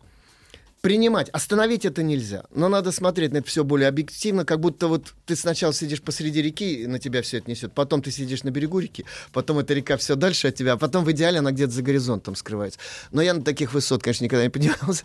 Значит, и вот произошла эта штука. Я почему-то постеснялся у Таюна спросить, потом у старенького знакомого монаха спросил в другом храме дзенском, Сёкукуджи, спросил, сенсей, вот что такое это было? Он сказал, да не волнуйтесь вы, вы неправильно просто сидели, у вас где-то был зажим там каких-то нервных окончаний. Посмотрите, Это типичные э, м, макё, вот эти самые э, демонские, так сказать, э, помехи э, которые и гаутами мешали сидеть под деревом Бодхи. Вот. Когда вы научитесь сидеть правильно, у вас не будет никаких измененных дискомфорта, измененных состояний сознания, потому что измененные состояния сознания это чистая патология и все, ничего больше. И я успокоился. Действительно, слава богу, у меня больше никогда такого не Виктор Петрович, но поскольку вы же наш человек, вы вот объясните, а как это вот, когда тела нет, а вы есть?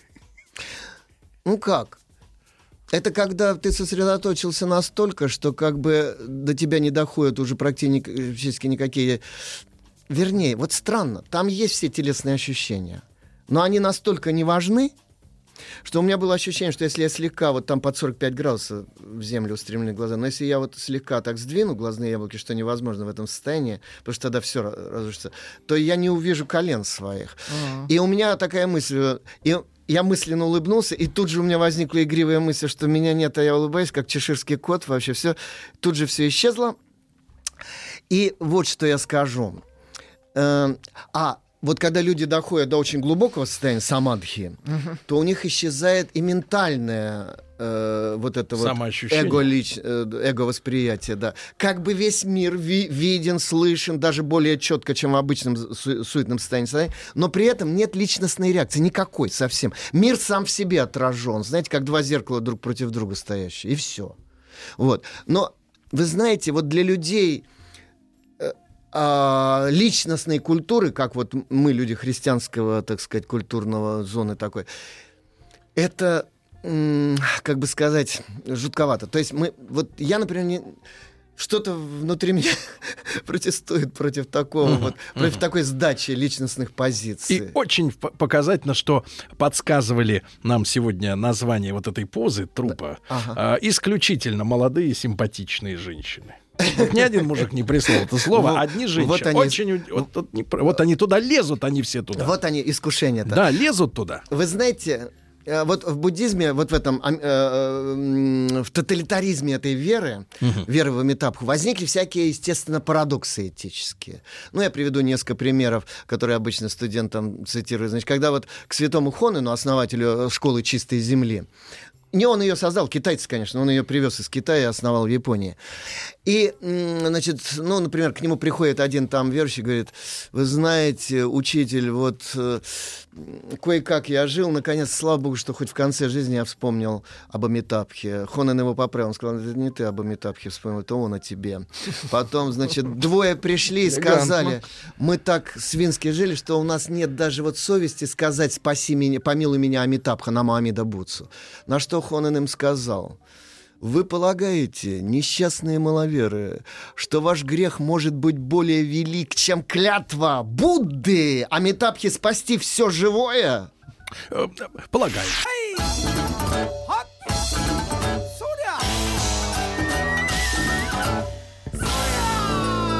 Я понял. Все о Японии.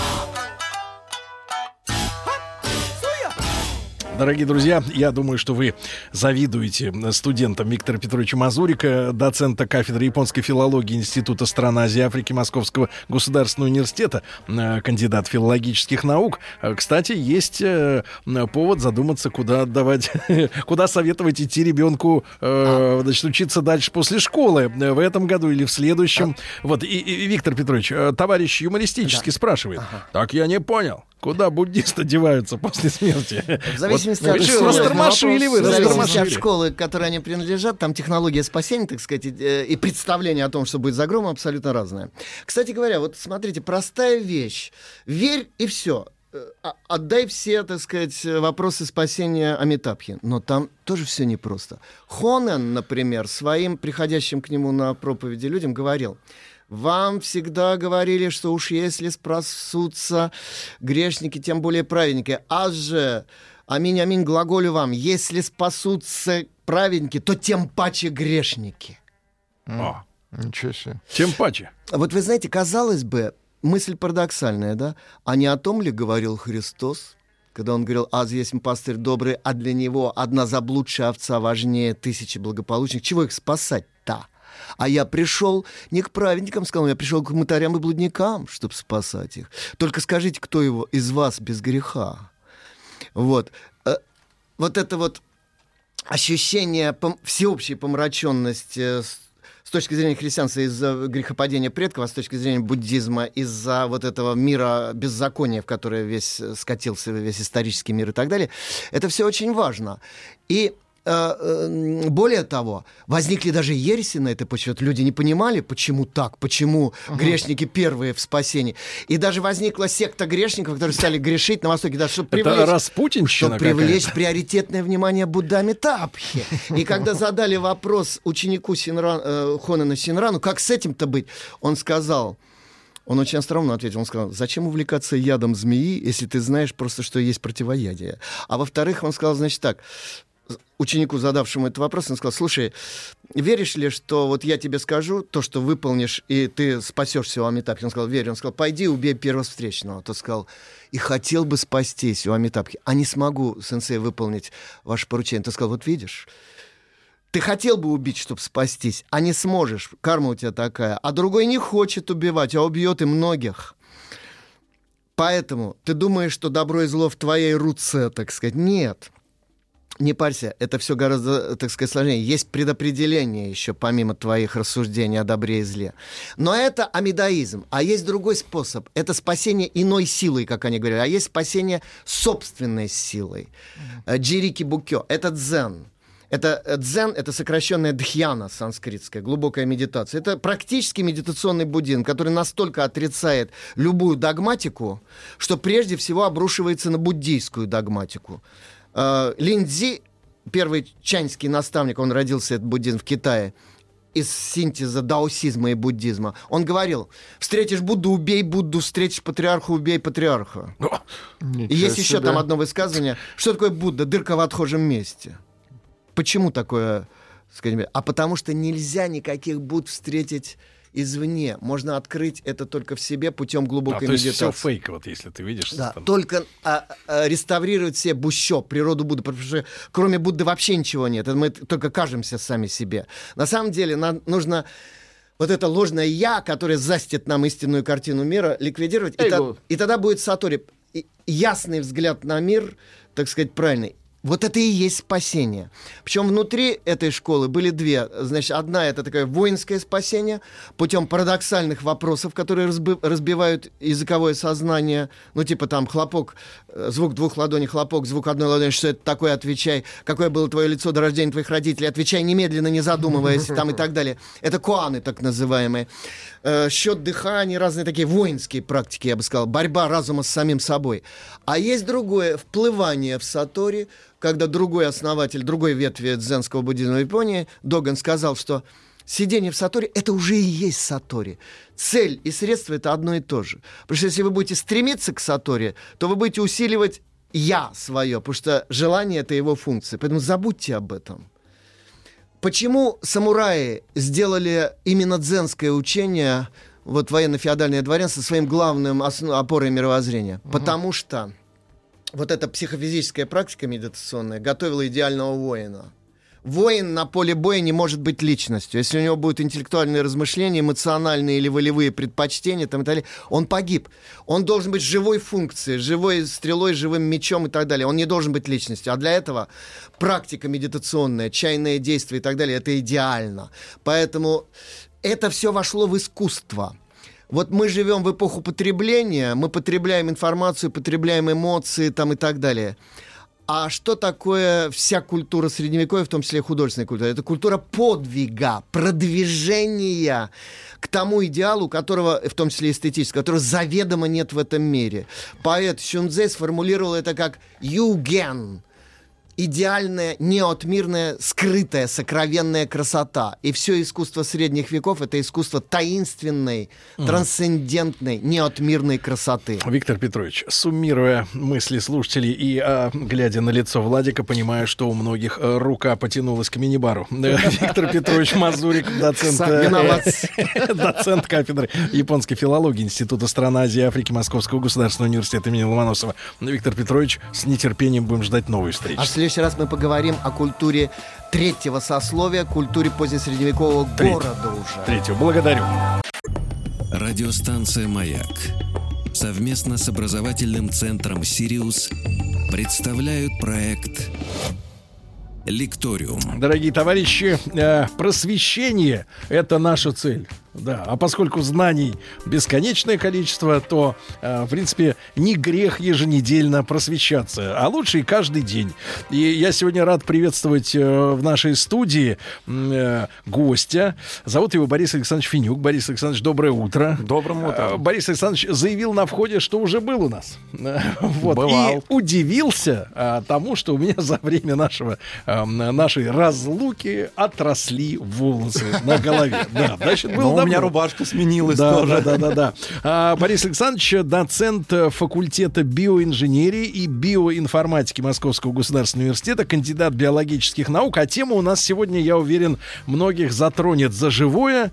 Э, В особенности, я без сарказма сейчас говорю, но это так, это так и есть, особенности женщин, м, потому что речь пойдет о биологическом возрасте. И, э, Борис Александрович, не могу вас не спросить вот о чем. Да. Есть у нас, э, понятно, есть, э, как говорится, возраст э, по документам, биологический возраст э, тела, тела, да, физической оболочки. А можем ли мы говорить о биологическом возрасте мозга? Души. Ну, не души, а сознание. Сознание. Потому что э, есть проблема достаточно серьезная. э, инфантильность, э, да, которая все чаще и чаще вот всплывает. Э, мужчин часто упрекают в том, что они до 30 все еще дети. Э, сегодня позвонил товарищ утром, говорил, вот в 40 лет только стал более-менее серьезно относиться к различным вещам. Появилась ответственность. Мы разделяем, можем ли мы говорить о э, биологическом возрасте сознания человека? А, наверное, можем. Единственное, я негодный в этом вопросе специалист. Я все-таки биолог, я охотно э, расскажу и готов дискутировать на тему биологического возраста тела. Но то, что вы говорите, с одной стороны, безусловно, существует. И я лично, не как специалист, а просто как человек, который тоже об этом думал, считаю, что дело в том, что жизнь у людей сейчас стала, в общем, гораздо спокойней, надежней, сытей, и они как-то более-менее уверены в себе. И, и расслабились. И расслабились. И вот эти вот испытания, в общем, без шуток тяжелые, которые раньше у людей начинались, в общем, с довольно юного возраста, типа там 12-15 лет, уже там, если Горького почитать, там будь здоров, у Мгм. людей были проблемы. И с такими проблемами очень быстро взрослеешь. А сейчас их нет, ну и тогда Мгм. зачем? Хорошо. Борис Александрович, а э, опять же, отталкиваясь от э, с, э, переписки с нашими слушателями, у нас двухсторонняя Мгм. связь. Мы говорим, а, а- а люди э, пописывают в мессенджерах. И э, вот обратил внимание как раз в преддверии нашей темы. э, в прошлом часе у нас была, э, был разговор о японских традициях. Да, я И- большим да, да, да, интересом Очень интересная передача тоже, да. И э, там речь зашла о разного рода позах, э, которые принимают э, буддисты, чтобы войти в некоторое состояние. медитации, да. И несколько женщин сразу подсказали нам название одной из них. Вот, э, на что я обратил внимание, что только именно девушки, я сказал, э, они му- не мужчины знают эти э, термины, а на что одна из них не то чтобы оби- не обижена, а наоборот, я думаю, что так, с теп- с теплотой сказала, я не девушка, мне 47. А на фотографии, извините меня, дама выглядит, ну, наверное, на 32 где-нибудь так, не Ага. больше, не больше. И вообще сегодня вот как мужчина, да, мы с вами все мужчины, вы выходим на улицу, и мы понимаем, вот школьница, вот девушка, вот ей 25, а напр- начиная, наверное, с лет так с 28-30, ну, с 30, допустим, да? Уже сложно. Там уже вот, вот дальше плюс-минус трудно даже сказать, насколько плюс-минус, да? Да, и- согласен. И, и- и если раньше, да, было а, ощущение, что вот идет женщина-мать, вот женщина-бабушка, вот женщина-девушка, то сегодня все это настолько... э, Размыто. Да. И, и, и даже если отбросить чудеса визажистов, да, всяких препаратов, этих н- накрасок всяких, да, вот этих, да, то тем не менее э, понимаешь, что женщины, наверное, и мужчины некоторые э, стареют медленнее, чем прежде. Да, я как раз хотел сделать короткий комментарий. Он немножко связан с вашим предыдущим гостем. Я так получилось, проработал 6 лет в Японии. Да вы и что? пока вы говорили про женщин, я совершенно согласен с тем, что вот начиная где-то с 25 и дальше уже определение возраста плюс-минус. Лотерея. А вот у японских эм, граждан Да. там мужчин где-то начиная с 60 мне было очень сложно. То есть Серьезно? вот если здесь я четко понимаю, что вот это 60, а это 80, то там ошибиться лет на 15-20 просто легко. То есть, ну, старичок и старичок, он крепкий, он движется. Одному 60, другому Самодвижущийся 92, старичок. простите. Они выглядят для меня одинаково. Мгм. Ну, может быть, еще дело в том, что азиаты немножко непривычные для у, распознавания, но тем не менее. Но в целом, да, я согласен, что эта проблема есть. И опять-таки, как биолог, могу сказать, что она касается не только прекрасного пола или престарелых японцев, а это на самом деле такая довольно фундаментальная проблема биологии. Как нам определить возраст живого существа, если мы не имеем каких-то документов и не знаем, собственно, сколько оно прожило на свете. И, ну, есть такие удобные случаи, где это легко. Ну, классика — это деревья. Можно просверлить дырочку, посчитать годичные кольца и получить возраст с точностью до года для до дерева, Но которое... где сверлить женщину? Да, вот женщину сверлить, во-первых, негуманно, а во-вторых, совершенно бесполезно, потому что Сверлить. никакой информации о возрасте Правда, у нас не никакого нет получим. счетчика. Да, э, вот. поэтому... А, ну, не то чтобы совсем никакого, я чуть позже готов рассказать о тех счетчиках, которые есть у нас, но у большинства живых существ такого счетчика в явном виде нет, и определение возраста представляет из себя довольно большую проблему. А если говорить про людей, то действительно сейчас, опять-таки, в силу того, что а, уровень жизни у нас заметно вырос, и среда обитания, ну, как минимум в России и в других развитых странах, стала гораздо более комфортна, чем, например, в довоенное время. А у людей появились очень разные условия жизни.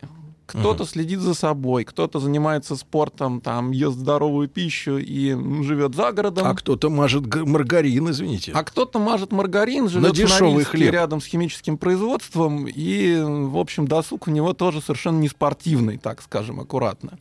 И в одном и том же возрасте эти люди будут выглядеть очень по-разному, и если их привести к врачу, то он тоже зафиксирует довольно большие отклонения у одного по сравнению с другим в том, что считается параметрами, определяющими биологический возраст.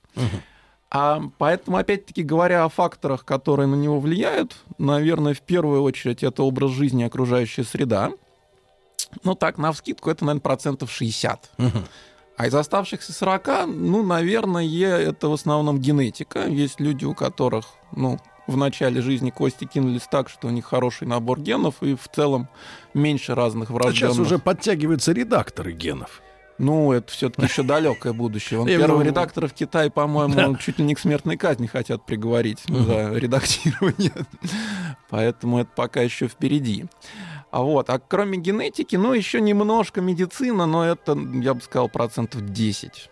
Медицины. Есть, да. 10, да? Да. А, Борис Александрович, но а, мы постоянно находимся в новостном поле. Знакомимся с известиями, в том числе из мира науки. Каждое утро я людям лично читаю интересные такие сообщения. Многие из них абсурдные и вызывают лишь улыбку. Некоторые заставляют задуматься. И я смотрю, как э, то ли борется алколобби с врачебным, то ли еще как-то. Но э, каждый месяц приходят новости регулярно, которые э, говорят о том, что э, употребление алкоголя это однозначный вред. Потом приходит сообщение, в определенных дозах это польза. И, наконец, дошло даже до того, что э, проводилось исследование, вот на этой неделе я читал эту новость, проводилось исследование длительное, чуть ли не на протяжении 20 лет. Исследовали людей, э, вот когда э, эти изыскания начались, людям было от 30 до 55, потом они состарились и стали уже потихонечку покидать этот мир. Вот, и оказалось, что те, которые совсем завязали, полностью, насухо, они гибли чаще при всех равных остальных э, условиях. Вот вы говорите о правильном питании, да? Э, важном для человека. Что, что наиболее губительное для наших организмов? А, Потому что мы уже смирились, ну не смирились, мы приняли это как правило. Мы э, курение однозначно губит человека. С Мгм. этим уже, наверное, спорщиков не осталось с этим э, Ну, в пунктом. общем, да. Тут... А вот насчет алкоголя. А, Мы так в качестве такого м, жеста доброй воли нашим слушателям, это э, действительно стопроцентное зелье. Вот вы знаете, опять-таки не могу не сослаться на предыдущего вашего гостя. Он говорил о буддизме, а в буддизме основное положение это то, что путь к совершенству это серединный путь, не надо крайностей. То есть на самом деле нет вредных, как бы это сказать, точнее сказать, нет, А, ну нет тогда мы полезной вычисляем, диеты и вычисляем полезных среднее арифметическое. да? Ноль это ноль, а единица это бутылка. Половина. 350. А, ну, математика тут немножко не такая, а просто обычно секреты и здоровья, и долголетия, и хорошего самочувствия не в том, чтобы делать что-то правильное, а в том, чтобы не делать что-то неправильное. Ну и, в общем, если человек пьет так, что он чувствует это в голове и чувствует, что он выпил, то обычно это означает, что уже что-то не то. Погодите, погодите, Да. вижу возражение у Владика. А зачем же тогда вообще открывать, если не чувствуешь? Но есть люди, которые могут, например, за ужином выпить бокал красного. Так. Это еще, так сказать, вполне в пределах нормы. А. И Особенно человек- во Франции. Да, Да. Я думаю, что вот в таких дозах, даже ежедневно, это не будет как-то негативно отражаться на здоровье, долголетие и так далее. А в целом, вот вы говорите о неправильном питании, да? Мгм. Что э, вы вкладываете в это понятие? Это обилие э, каких-то э, однобоких элементов, ну, условно говоря, жир, сахар, да, без витаминов, э, или качество самой еды? И то, и другое. И компоненты, ну, естественно, много жирного нехорошо, много жареного нехорошо, потому что это канцерогены, от них никуда не денешься, они там есть, и если их кушать больше, то вероятность онкологических проблем растет. Тут как с курением никуда не деться. А, ну, еще, наверное, фактор, как ни странно, вот если есть то, что называется дешевую ширпотребную еду, которая стоит копейки. Она стоит копейки, потому что при ее производстве ну, срезается ряд углов. Не так что использовались они- продукты. Да, да, что они еще по закону проходят, но Нам по бы, сути э, уже не очень хороши Нам бы хорошо выступить с предложением э, в адрес э, рост качества. Выработать, например, некий индекс э, рублевый. Э, Когда исследовалось бы среднее качество продуктов питания, и человек бы точно понимал, что ниже, Дешевле, ниже да, этой такой-то планки. планки. килограмм еды, условно говоря, Бессмысленно смыс- покупать. значит, э, не может стоить, да, потому что э, лю- люди же э, падки на запахи. И, Да, и эти иуды, запахи. иуды, они же заманивают именно специально раз- э, разработанными ароматами, которые даже иногда сытого человека делают э, таким уже слегка Счастливым. проголодавшимся. да. Есть такие хитрости. Вот. А- Ну хорошо, это, это все, так сказать, практическая какая-то история, да, А, Борис Александрович, но вы утверждаете, что именно в 60% случаев за а, старение да, отвечает именно образ жизни, среда, то есть экология, да, и питание. да, и питание. да. Вот, и от этого никуда не деться. Нет, как раз И наоборот, име- от этого деться. Мы можем изменить образ жизни и питание. Мы, например, наследственность пока не можем изменить. А мне кажется, это как раз позитивная новость, что все в руках человека. Никто его... Ста- старение Ага. человека, оно происходит э, равномерно или может э, ускоряться в э, силу этих факторов? Оно может ускоряться в силу этих факторов, естественно, особенно если человек меняет образ жизни в худшую сторону, то в том числе и старение его начнет ускоряться. Потому что фактически старение — это следствие ну, некого накопления повреждений в организме, наносимых окружающей средой, веществами не теми вредными, которые человек поглощает там, Мгм. другими вредными воздействиями, стрессом. А, и, естественно, наше тело пытается их исправить, Мгм. но возможности его не безграничны, и вред потихонечку накапливается. Тогда очень важный вопрос. А какие механизмы в нашем теле ограничивают возможность э, обновления? Да? Мы же понимаем, что еженедельно мы обновляемся, постоянно. Даже самый простой элементарный пример. Вы, э, например, содрали кожу с пальца. Ну, Да, упали да. или задели стену. Э, У вас э, оголилось мясо. Через неделю все это заросло новой кожей. Она новая, Новая. но по качеству она такая же, как окружающая. Понимаете, да? Да, То есть, если вам 45, то выросла кожа 45-летнего. А если вы ободрали кожу в 20, то это молодая кожа. Я считаю, что это несправедливо. Почему В природе много несправедливого. Нет, ну, серьезно, почему нарастает старая, новая старая кожа? А, ну, смотрите, на самом деле я попробую немножко упростить картину, но так, чтобы было понятно, в чем причины Да. этого явления. Значит, у нас есть наши гены, они закодированы в нашей ДНК. Для человека это 3 миллиарда буквок. И каждый раз, когда клетка делится, ей нужно полностью скопировать, переписать эти 3 миллиарда буквок и ни разу не ошибиться. Потому что любая ошибка — это мутация. Клетка старается изо всех сил, но 3 миллиарда буквок — это очень много. И 300 раз она ошибается. Каждый раз, когда копируется человеческая ДНК, примерно происходит 300 мутаций. Каждый раз? Каждый раз. Это на самом деле очень хорошо, если дать человеку переписывать от руки, будет гораздо больше ошибок. А с этим ничего нельзя сделать, и поэтому каждый раз, когда клетка делится, она немножко рискует. А Почему как она часто она, рискует? кстати, маленький в пробросовок, как часто она делится? Зависит от клетки. Нейроны не делятся вовсе. Наш Так. мозг, так сказать, Он так корневой. образовавшись, он уже сами нейроны Так, не делятся. а вот кожа? А кожа делится достаточно активно. В Ну. принципе, у нас кожа обновляется на уровне примерно недели. Раз Но в неделю. 52 легко- раза в год, ну, примерно. Да, Да, легко 50 можно раз в год, проверить. и каждый раз а, 300 ошибок. Да, каждый раз в каждой клетке 300 ошибок. Поэтому каждый раз эти клетки немножечко играют в русскую рулетку, потому что если так получится, что мутации случатся в тех местах, которые контролируют клеточное деление, то клетка рискует переродиться в раковую. А раковая А. клетка — это конец всего организма. Поэтому организм в целом старается минимизировать клеточное деление. Везде, где не нужно, он их отключает. Есть еще много систем, которые нас от этого охраняют, и одной мутации мало. Нужно 5 или 6 мутаций в разных местах, чтобы клетка стала раковой. Но, тем не менее, они случаются и накапливаются. Эту вероятность вообще, вот, И- вот в математическом смысле можно сравнить с какими-то ситуациями в жизни человека? Авиакатастрофы или там, не знаю, гроза зимой? Ну, можно, конечно. Смотрите, в Российской Федерации примерно 15% умерших — это онкология. То есть такой шанс. Это как бы крайний случай. Помимо умерших есть еще кто заболел, но их вылечили. Их сейчас гораздо больше, чем было 20 лет назад. Люди научились гораздо лучше сейчас лечить. Выявлять. рак. Да, и выявлять, и главное лечить. То есть человек может заболеть, выздороветь и умереть потом от сердечной недостаточности или чего-то такого.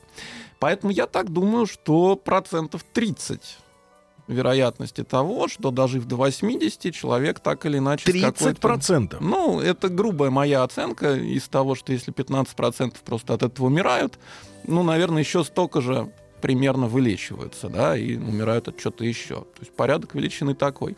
А если брать, например, какую-нибудь Австралию, где озоновая дыра, то там, Там дыра? до 50% Правда? населения Ничего себе, серьезно? да, обращается с случаями онкологии кожи. Ну, потому что ультрафиолет там. А это ж дыра там... вре- вреден. Погодите, Да. а эта дыра там недавно или она там постоянно висит? Почему Она- именно там? По-моему, она там уже лет 30, сколько я себя помню, еще со А, то есть вот за последнее время вот да, это всё. она там как была, так и есть. Да. Вы нам сегодня страшные вещи Вы говорите. нам дорогу в Австралию-то закрыли. Нет, ну достаточно широкополой шляпы, и уже риск сильно снижен. Достаточно плащ-палатки э, офицера, я понимаю. Достаточно просто не летать туда. Да, или так. Это страшные цифры. Вот, поэтому, возвращаясь к вашему вопросу, 300 организм ошибок. старается минимизировать Мгм. деление клеток, и механика, которая за это заведует, она так устроена, что с возрастом она начинает работать все активнее и активней. И клетки делятся все хуже и хуже. И, ну, наверное, тоже не секрет, что у человека в 60 лет царапина или рана зарастает медленнее и хуже, чем у человека в 18. И, ну, вот, собственно, в этом отчасти и заключается причина того, Причина. что человек стареет. Друзья мои, наш разговор продолжим э, после новостей и новостей спорта. В нашей студии Борис Александрович э, Финюк, э, доцент факультета биоинженерии и биоинформатики МГУ, кандидат биологических наук. Кстати, можете задавать вопросы. Радиостанция «Маяк» совместно с образовательным центром «Сириус» представляют проект «Лекториум». Ну что ж, друзья мои, общественность взбудоражена. Э, э, Будоражит Борис Александрович Финюк, э, доцент факультета биоинженерии и биоинформатики Московского государственного университета, кандидат биологических наук. И тема старения и, прочего-прочего взволновала аудиторию. Как обычно, эта тема, естественно, всех волнует. Товарищи из фантастических сериалов, в принципе, отвечают на вопрос бессмертия однозначно. Во-первых, они говорят, я вот недавно посмотрел сериал, э, как же так, видоизмененный углерод. Э, Вот. Э, В этом сериале два вывода. Первое, богатство, только лишь богатство позволяет быть бессмертным. А во-вторых, приводит к полному моральному вырождению и к превращению Деградация. человека в ублюдка. Да-да, поэтому это вам не надо. И вывод из фильма такой. Забудем об этом раз и навсегда. Спрашивает товарищ. Скажите, а бессмертие теоретически возможно? Заранее спасибо. Заранее спасибо. Заранее, пожалуйста. А, Ну, все-таки как? Вопрос этот на самом деле довольно часто встречается, когда рассказываешь про старение. А, ну, первый момент надо четко отделить мух от котлет. А, старение и смерть — это разные вещи. Я думаю, что бессмертие в возрасте 120 лет никому не интересно, потому что человек ходит под себя и ездит на инвалидном кресле в это время обычно. И прожить так еще 200 лет, наверное, никому не интересно. А второй момент — отсутствие старения, если вдруг мы все превратимся в вечно юных эльфов из произведений Толкина, тоже не означает бессмертие. И у Толкина эльфы умирали многократно, как все, наверное, помнят. И в целом я даже на лекциях даю студентам своим задачку рассчитайте среднюю продолжительность жизни, если граждане России перестали стареть вовсе. Но получается цифра порядка 450 лет. В среднем будет жить человек в Российской Федерации, если он вообще не будет стареть. Он будет вечно юным. А поэтому, ну, как, вопрос про бессмертие, он в этом плане упирается Хорошо, в но эти во две что? цифры. Ну, мы Да. же понимаем, о чем идет речь у товарища автора. Он упирается автора- в пенсионную реформу. Вот во что он А, упирается. Нет, нет, это- не будем, не будем. Мы пока фантазируем. Значит, вы не, туда фантазируете, не тот, сюда фантазируете. Нет, ну вопрос в следующем. Конечно, хочется оставаться, ну, наверное, специалисты посчитали, что оптимальный э, со всех точек зрения, об этом говорят и философы, и, наверное, медики, ну, там где-то возраст 33 примерно, Христа. Смотря для чего Ну, для всего. В том-то дело, что для всего. Чтобы рожать детей уже Э, поздновато. Ну, как поздновато? Ну, так. Ну, да. Э, 30, э, 33 примерно, да, Да. возраст. И вот в этом состоянии обновляться постоянно, не ухудшаясь э, физически. Ну, Вот и, кстати- Что стоит на пути к этому механизму, к созданию этого искусственного Этому механизма? клондайку. Ну вот, во-первых, то, что, о чем мы уже говорили до новостей, это то, что регенеративный потенциал клеток падает. Наши клетки с возрастом делятся все хуже, и это не потому, что так случайно вышло, а потому что это следствие защиты от рака. А второй момент, это ну, такой достаточно важный, это окислительный стресс и повреждение наших биологических молекул активными формами кислорода. Мы все дышим, мы потребляем кислород. А это кислород- горение. да, фактически это горение, ну, такое под контролем. Это примерно как между взрывом атомной бомбы и атомной электростанцией. Там мирный атом, а там не очень. Вот у нас внутри мирное горение, оно идет, так сказать, под контролем клеточных систем, но, к сожалению, сделать его идеальным не получается. У него всегда есть побочные продукты, активные формы кислорода, в том числе свободные радикалы. И в норме их образуется не очень много, и клетка с ними справляется. Но с возрастом баланс может немножечко расшататься, и тогда их станет получаться больше, чем нужно, и начнутся всякие разные не очень приятные проблемы. Частота мутаций растет, э, портятся биологические молекулы, клетка в целом быстрее стареет, ну и так далее, и так далее. А Вот, поэтому, ну вот с этим, в отличие от ограничения делений, примерно понятно, Мгм. как бороться. Мгм. И в том числе вот в Московском университете Мгм. есть проект, направленный как раз в эту область борьбы с Сейчас старением. мы с проектом-то разберемся. Вот вопрос Борису Александровичу, ну, как всегда, самый коварный вопрос от женщин. Они не просто теоретизируют, они ищут пути выхода из этого подземелья. А если пить бат расвератрол... Как, как? Вот так. Это ускорит обновление клеток. Спасибо, пишет девушка красивая. рыжая. Что это такое? А ресвератрол это довольно интересная и в целом, на мой взгляд, позитивная история. Она, как это неудивительно, началась с экспериментов на дрожжах. Дрожжи это, хотя Гнали? они совсем не похожи на нас, в общем-то, удобная модель для изучения некоторых аспектов, в том числе и старения. Некоторые, что- некоторые, кстати, специалисты обвиняют дрожжи в наших проблемах э, Да, но тут биологических. дрожжи используются как модель. На Ага. них изучается старение. Понятно, что дрожжи стареют совсем не так, как мы, но какие-то вещи можно на них увидеть. И в частности, на них увидели, что вот это самое вещество, ресвератрол, оно несколько замедляет старение дрожжей. И дальше за эту тему ухватились. Это в основном делалось на Западе. Стали проверять на всяких животных сначала, тоже модельных, там червячках. На червячках вышло неплохо. Потом стали про- проверять на мышах. На мышах вышло хуже. Значит, мышам он жизнь не продлял, но продлял, если мышей кормили вредной жирной диетой. То есть, А, вот то если снижал эффект, нормально, снижал эффект от Да. вредного образа да, жизни. то Да? ресвератрол особо ничего не делал. А если мыши жрали всякую жирную дрянь, то тогда им он помогал. Вот, ну и на этой волне он тоже вышел как бат. Это природное вещество, оно есть в ягодах, в красном вине. По этому поводу сразу все вспомнили французскую диету. Но м, объективности ради следует сказать, что Ну кто же доза- будет хорошим э, французским вином красным Да. запивать бургер? Ну, Не, зап- запивать жир. Ну, слушайте, у французов есть много жирного в их Ну, вообще, кухне, да. вполне такого м, кошер- кошерного, если так можно сказать.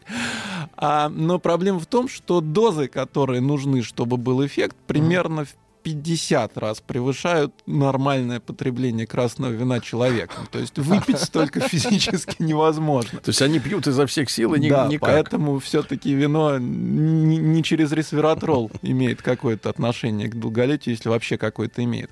Вот, а как БАД, ну, вроде большого вреда от него, чтобы было, я не слышал, рекомендовать, Ну понятно. Ну то есть если не вы буду, питаетесь да. неправильно, значит э, можете. Но как да. минимум за этим веществом стоит А, какая-то наука. Борис Александрович, неоднократно и, и в интернете, и по телевизору, да, э, возникает тема с исследованием этих голых землекопов. О, да, это наши Ага. большие друзья. Тут парадокс. Вот, это черти, значит, подземные, да, голые, ну, кожаные. А, значит, какие-то эти, э, как они, сурикаты или что это Ну, такое? грызуны это, да. Вот, и он, они умрут только от одного, что их жрут другие хищники, а сами они не стареют, да. Ни одного состарившегося не нашли. То есть своей смертью не умирают. Да, я, я услышал много раз, и даже популярные люди об этом говорят, э, что разработаны, я так понимаю, в вашем ведомстве, в том числе и э, некие капли для глаз, например, которые омолаживают, Мгм. да, и на их основе хотят создать. И в целом, значит, вот все это вместе можно связать. Механизм вечной молодости вот этих... Что капать, куда и сколько. Голых, вот он Ну да. понят. А, смотрите, это две истории немножко отдельных, хотя они делаются одними и теми же людьми. Я не без гордости могу сказать, что первая и пока единственная коллекция голых землекопов живых в России есть только у нас в Московском университете. И это было достижением большого проекта, финансируемого российским м, фондом, научным фондом РНФ. Ноев Ковчег его называли, это биоразнообразие и поддержка различных форм жизни. А с другой стороны, уже на нашем факультете под руководством нашего декана Владимира Петровича Скулачева, академика РАН, давно уже ведутся работы по изучению механизмов старения и попыткам каким-то образом на них повлиять, замедлить э, и улучшить, если не продолжительность жизни, то как- минимум период активного долголетия. То есть сделать так, чтобы человек лучше себя чувствовал до более позднего возраста. Ну, как в Японии, даже- бодрячок Да. 82. Да. И голые землекопы это часть этого проекта, это часть фундаментально научная. Они действительно, судя по всему, не стареют, то есть у них вероятность смерти не растет с возрастом. И живут они гораздо дольше других грызунов. То есть, если мышь живет порядка трех лет, то эти твари живут 30 лет и более. Никто даже досконально не знает, как много они могут Так прожить. докопались до сути-то. А, процесс запущен, идут исследования и на уровне животных, Уже и на 30 уровне лет клеточных. Нет, ну мы только начали, у нас они появились сколько, два года назад. А, и пока ждать. первоочередная задача нарастить количество, они, к счастью, плодятся неплохо, но в целом для серьезных исследований нужны на самом деле тысячи животных, и Ага. это пока еще впереди. А, но, тем не менее, уже какие-то вещи начаты. Идут клеточные исследования, идет исследование по поводу их устойчивости тоже к раковым заболеваниям. Они же, в отличие от мышей, очень редко страдают от онкологии. Это тоже интересная проблема. А обновление клеток у них происходит, как у всех. Естественно, как у всех. При этом, да. то есть ошибок Без меньше. этого никуда. То есть либо меньше ошибок, либо как-то еще они из этого Понимаю, значит, это мы вы- будем выбрались. ждать э, Да. результатов лет через 30, я понимаю, да. А, Борис Александрович, а вопрос с каплями вот этими. Да, А Какой вопрос с механизм? каплями- Потому что уж такая раскрученная история. Да, это немножко другая история. Она началась сильно раньше землекопов. Она связана вот с тем, что я говорил по поводу окислительного стресса. И ам, основой всего проекта по разработке лекарств против окислительного стресса и вызываемого им повреждения, приводящего к ускоренному старению, это так называемые митохондриально адресованные лекарства. Это как? Митохондрия — это часть клетки, которая отвечает за биохимию дыхания. И так сложилось, что это единственная часть в клетке, которая имеет сильный отрицательный заряд внутри. И а, академик Скулачев еще давным-давно, в 70-е годы, когда я ходил в детский садик, придумал, что если взять такие ионы, которые положительно заряжены и могут проходить сквозь клеточные мембраны, то они будут в митохондриях накапливаться. И так оно и Зачем? вышло. А, и тогда это открытие просто было инструментом изучения клетки. А потом ему пришла в голову мысль, что если к такому иону прицепить антиоксидант, то Мгм. получится как бы адресная молекула, которая избирательно пройдет в клетке ровно в то место, где наибольшая продукция активных форм кислорода. И это оказалось удачной идеей. А, исследования на животных показали, что действительно во многих случаях это замедляет процессы старения и окислительного повреждения. Насколько примерно? Ой, это процентам? зависит от животных и по-разному. Значит, ну, наверное, интереснее всего на млекопитающих на мышах. Там история следующая. Если мыши живут, опять-таки, в условиях приближенным к натуральным, то есть относительно большим количеством и в нестерильных условиях, то эти самые вещества, добавленные в воду в течение всей жизни, вызывали продление жизни примерно процентов на 15. Вот так вот. На 15? Да. А если мышей держали в чистом виварии поодиночке и следили за тем, чтобы все было идеально, то эффекта практически не было. Но и жили мыши в целом на 15% дольше, чем те, которые жили Ну, в то есть приближают э, условиях. к идеальным условиям. Да, то есть, безусловно, вот это как раз то, о чем я говорил, это продление активного долголетия. Люди тут же пишут, куда капать. Но капли можно капать только в глаз. А что они дают глазам? А, Они дают замедление старения слезной железы и фактические показания, так как это лекарство, то у лекарства у нас по закону всегда должна быть болезнь. То есть Болезнь. Не бывает лекарств просто так. Значит, вот эти лекарства это лекарства от синдрома сухого глаза и катаракты. То есть таких серьезная наиболее типичных старческих заболеваний. Понимаю. Э, Борис Александрович, э, хочется э, вопросы многие успеть сегодня Да-да, осветить. Спрашивают товарищи, услугам. помогает ли замедлению старения Мгм. и, соответственно, изменению биологического возраста относительно паспортного с, сон в холодном помещении? И вообще холодный воздух, свежий, по сравнению, например, с помещением, где натоплено. Вот женщины все любят спать, а, чтобы было жарко. Мгм. Мужчины любят, когда прохладно. Такие кри- криометры. Э, Вот. э, Но живут дольше женщины. Да, это отдельная история. Она, видимо, связана в основном с половыми гормонами. Но, а, значит, по поводу холодного температуры... помещения. Так реагенная терапия, так сказать, в легких дозах. Значит, вот в чем я точно уверен, это в том, что мерзнуть вредно. Правда? Если человек переохлаждается, это никогда не на пользу. Так, а это перегрев? снижение иммунитета и так далее. Перегрев тоже, но в меньшей немножко степени. Перегрев это стресс, но в целом Не люди так в жарком страшно, да? климате живут Так дольше, вот чем люди в почему холодном они климате. живут дольше. У Нам, них, короче, морозить стоп. короче, натоплено у них, дорогие друзья. Борис Александрович Винюк в нашей студии, доцент факультета биоинженерии и биоинформатики МГУ, кандидат биологических наук, о биологическом возрасте говорит. Радиостанция «Маяк» совместно с образовательным центром «Сириус» представляют проект «Лекториум». Друзья мои, так с Борисом Александровичем продолжаем мы отвечать на ваши вопросы. Э, вопро- э, мужской, четко мужской вопрос. А как же моржевание и баня? Имеется в виду работа на контрасте. Мгм. Паришься, потом раз в снег, потом обратно, раз туда в парную. Ну, слушайте, никто не парится в бане так, чтобы переохлаждаться и трястись от холода. М, Да, и, Нет, ну, это и вре- полезно для напариться- сердца, правильно? Разгоняются сосуды. Это от- нагрузка, От, контраста. это разгон, это контраст, да. Поэтому, если человек здоров и не перегружает свой Мгм. организм В рамках теплом, закона, да. холодом Короче, пить во время бани нельзя. Прочим, то Да. нормально. А, А, так, э, в общем, любой врач скажет, Борис что... Александрович, э, скажите, пожалуйста, седые банить. волосы определяют э, биологический возраст у человека? Ну, то есть вот вы вот седой у нас, и Владик седой. Вы что ж, получается, старше своих э, календарных лет? Старше Не, своих волос? Сидеют люди очень по-разному. Это, кстати, тоже в значительной мере пигмент. связано с окислительным стрессом. Клетки, которые окрашивают волосы, умирают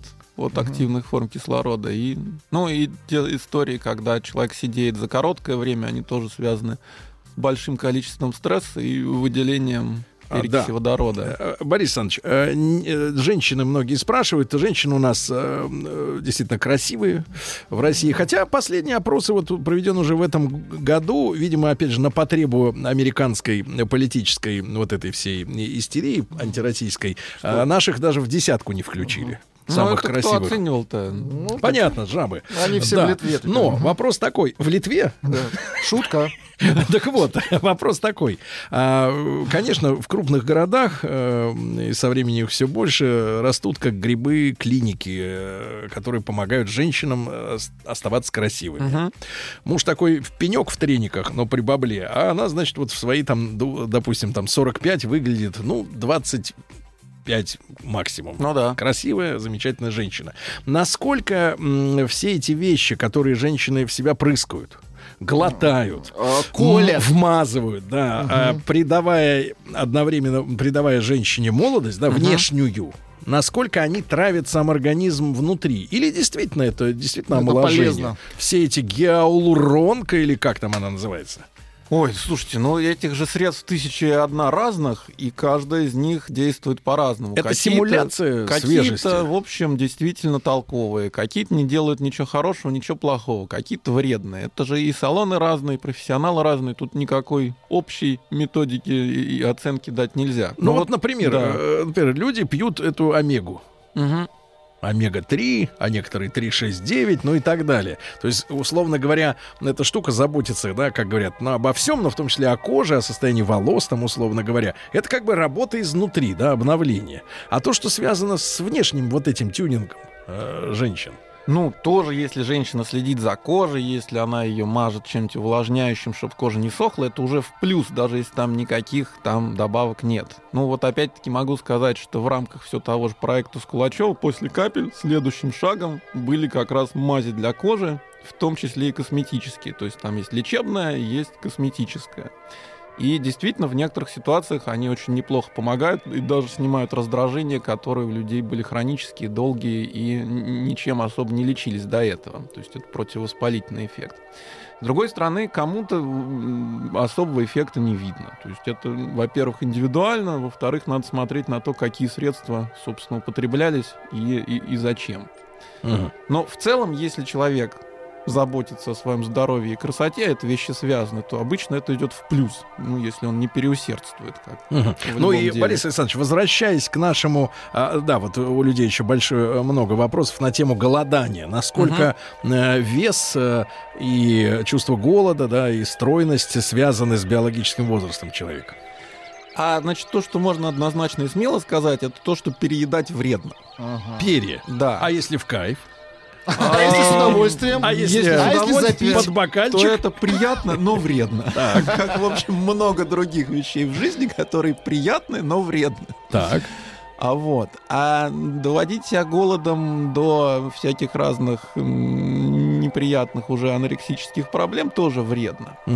Поэтому, в общем, некая умеренность и отсутствие чрезмерных излишеств, они Мгм. в этом плане работают прекрасно. Опять замечательный вопрос от женщин. Вот женщины, они экспериментируют э, со своими организмами Они по полной программе. экспериментируют. Вредно ли? Говорят, профессор, не, пока не профессор, доцент, значит, вредно ли пить перекись водорода? Господи. Я думаю, вредно. А бензин? Но опять-таки дело в количестве, если это какие-то гомеопатические дозы незаметные, Которые ничего не то, делают, да. ну ничего плохого не будет. А вообще говоря, это сильный окислитель, который вызывает довольно много разных биологических реакций. И может ускорять и негативные. Да, правильно? может ускорять негативные, на микрофлору будет безусловно влиять. В общем, я бы Иногда перекисью не можно играл. вот в интернете услышать дискуссии о том, что в организме борется кислотная и щелочная среда. И что болезни как раз подпитываются кислотными э, всякими делами. Поэтому если э, посыпать себя содой Да вообще соды побольше и пить принимать. соду постоянно, да, то, Всё в принципе, содой. это Да. настолько Это хорошо. Вот настолько профессор. хорошо, что вот из тебя Не хочу- золото будет сыпаться. Нет, сыпется сода уже из человека. Это хорошо, в Не принципе. хочу никого обидеть, но это уже очень близко к элементалям земли и огня. У нас кислая среда в желудке, это нормально. Если она там будет не кислая, то у человека будут проблемы. Но если она будет слишком кислая, Мгм. тоже. У нас щелочная среда в кишечнике. И то, и другое важно и нужно. Кожа у нас, в общем, нейтральная, может быть, немножко кисловатая, это тоже нормально, да, поэтому в целом м, я даже не знаю, что еще тут можно прибавить. И возвращаясь к нашей э, э, теме, да, э, к заголовку нашему сегодняшнему, Борис Александрович, э, если говорить о биологическом возрасте, мы по-прежнему э, не имеем научных инструментов для того, чтобы четко сказать, вот этот вот он ему 45 и 45, этому 45 и 60, ну, я имею в виду формально и по, так сказать, э, и, Ну да. и по факту, э, и наоборот. Нет у нас таких э, механизмов? Ну, на самом деле они появляются. И, на мой взгляд, один из наиболее перспективных сейчас это удивительным образом можно оценить возраст человека по его ДНК. Так. Взять небольшое количество там крови, клеток по и так мутациям далее. как раз. Нет, это называется то, что называется эпигенетика. Это когда буквочки не меняются, остаются те же самые. Но на некоторые буквочки вешается Лапша. марочка, метильная группировка. Это Марочка. метилирование ДНК. И выясняется, что есть гены, которые с возрастом метилируются все больше, и по уровню Да. метилирования можно оценить возраст. Борис Александрович, я предлагаю нам еще раз как-нибудь встретиться обязательно. Тема бездонная. Да говорить И, про э, соду. Да, Да, а, Борис да, Александрович Финюк, э, кандидат биологических наук, был с нами. Спасибо огромное. Спасибо. Всего доброго. Еще больше подкастов на радиомаяк.ру.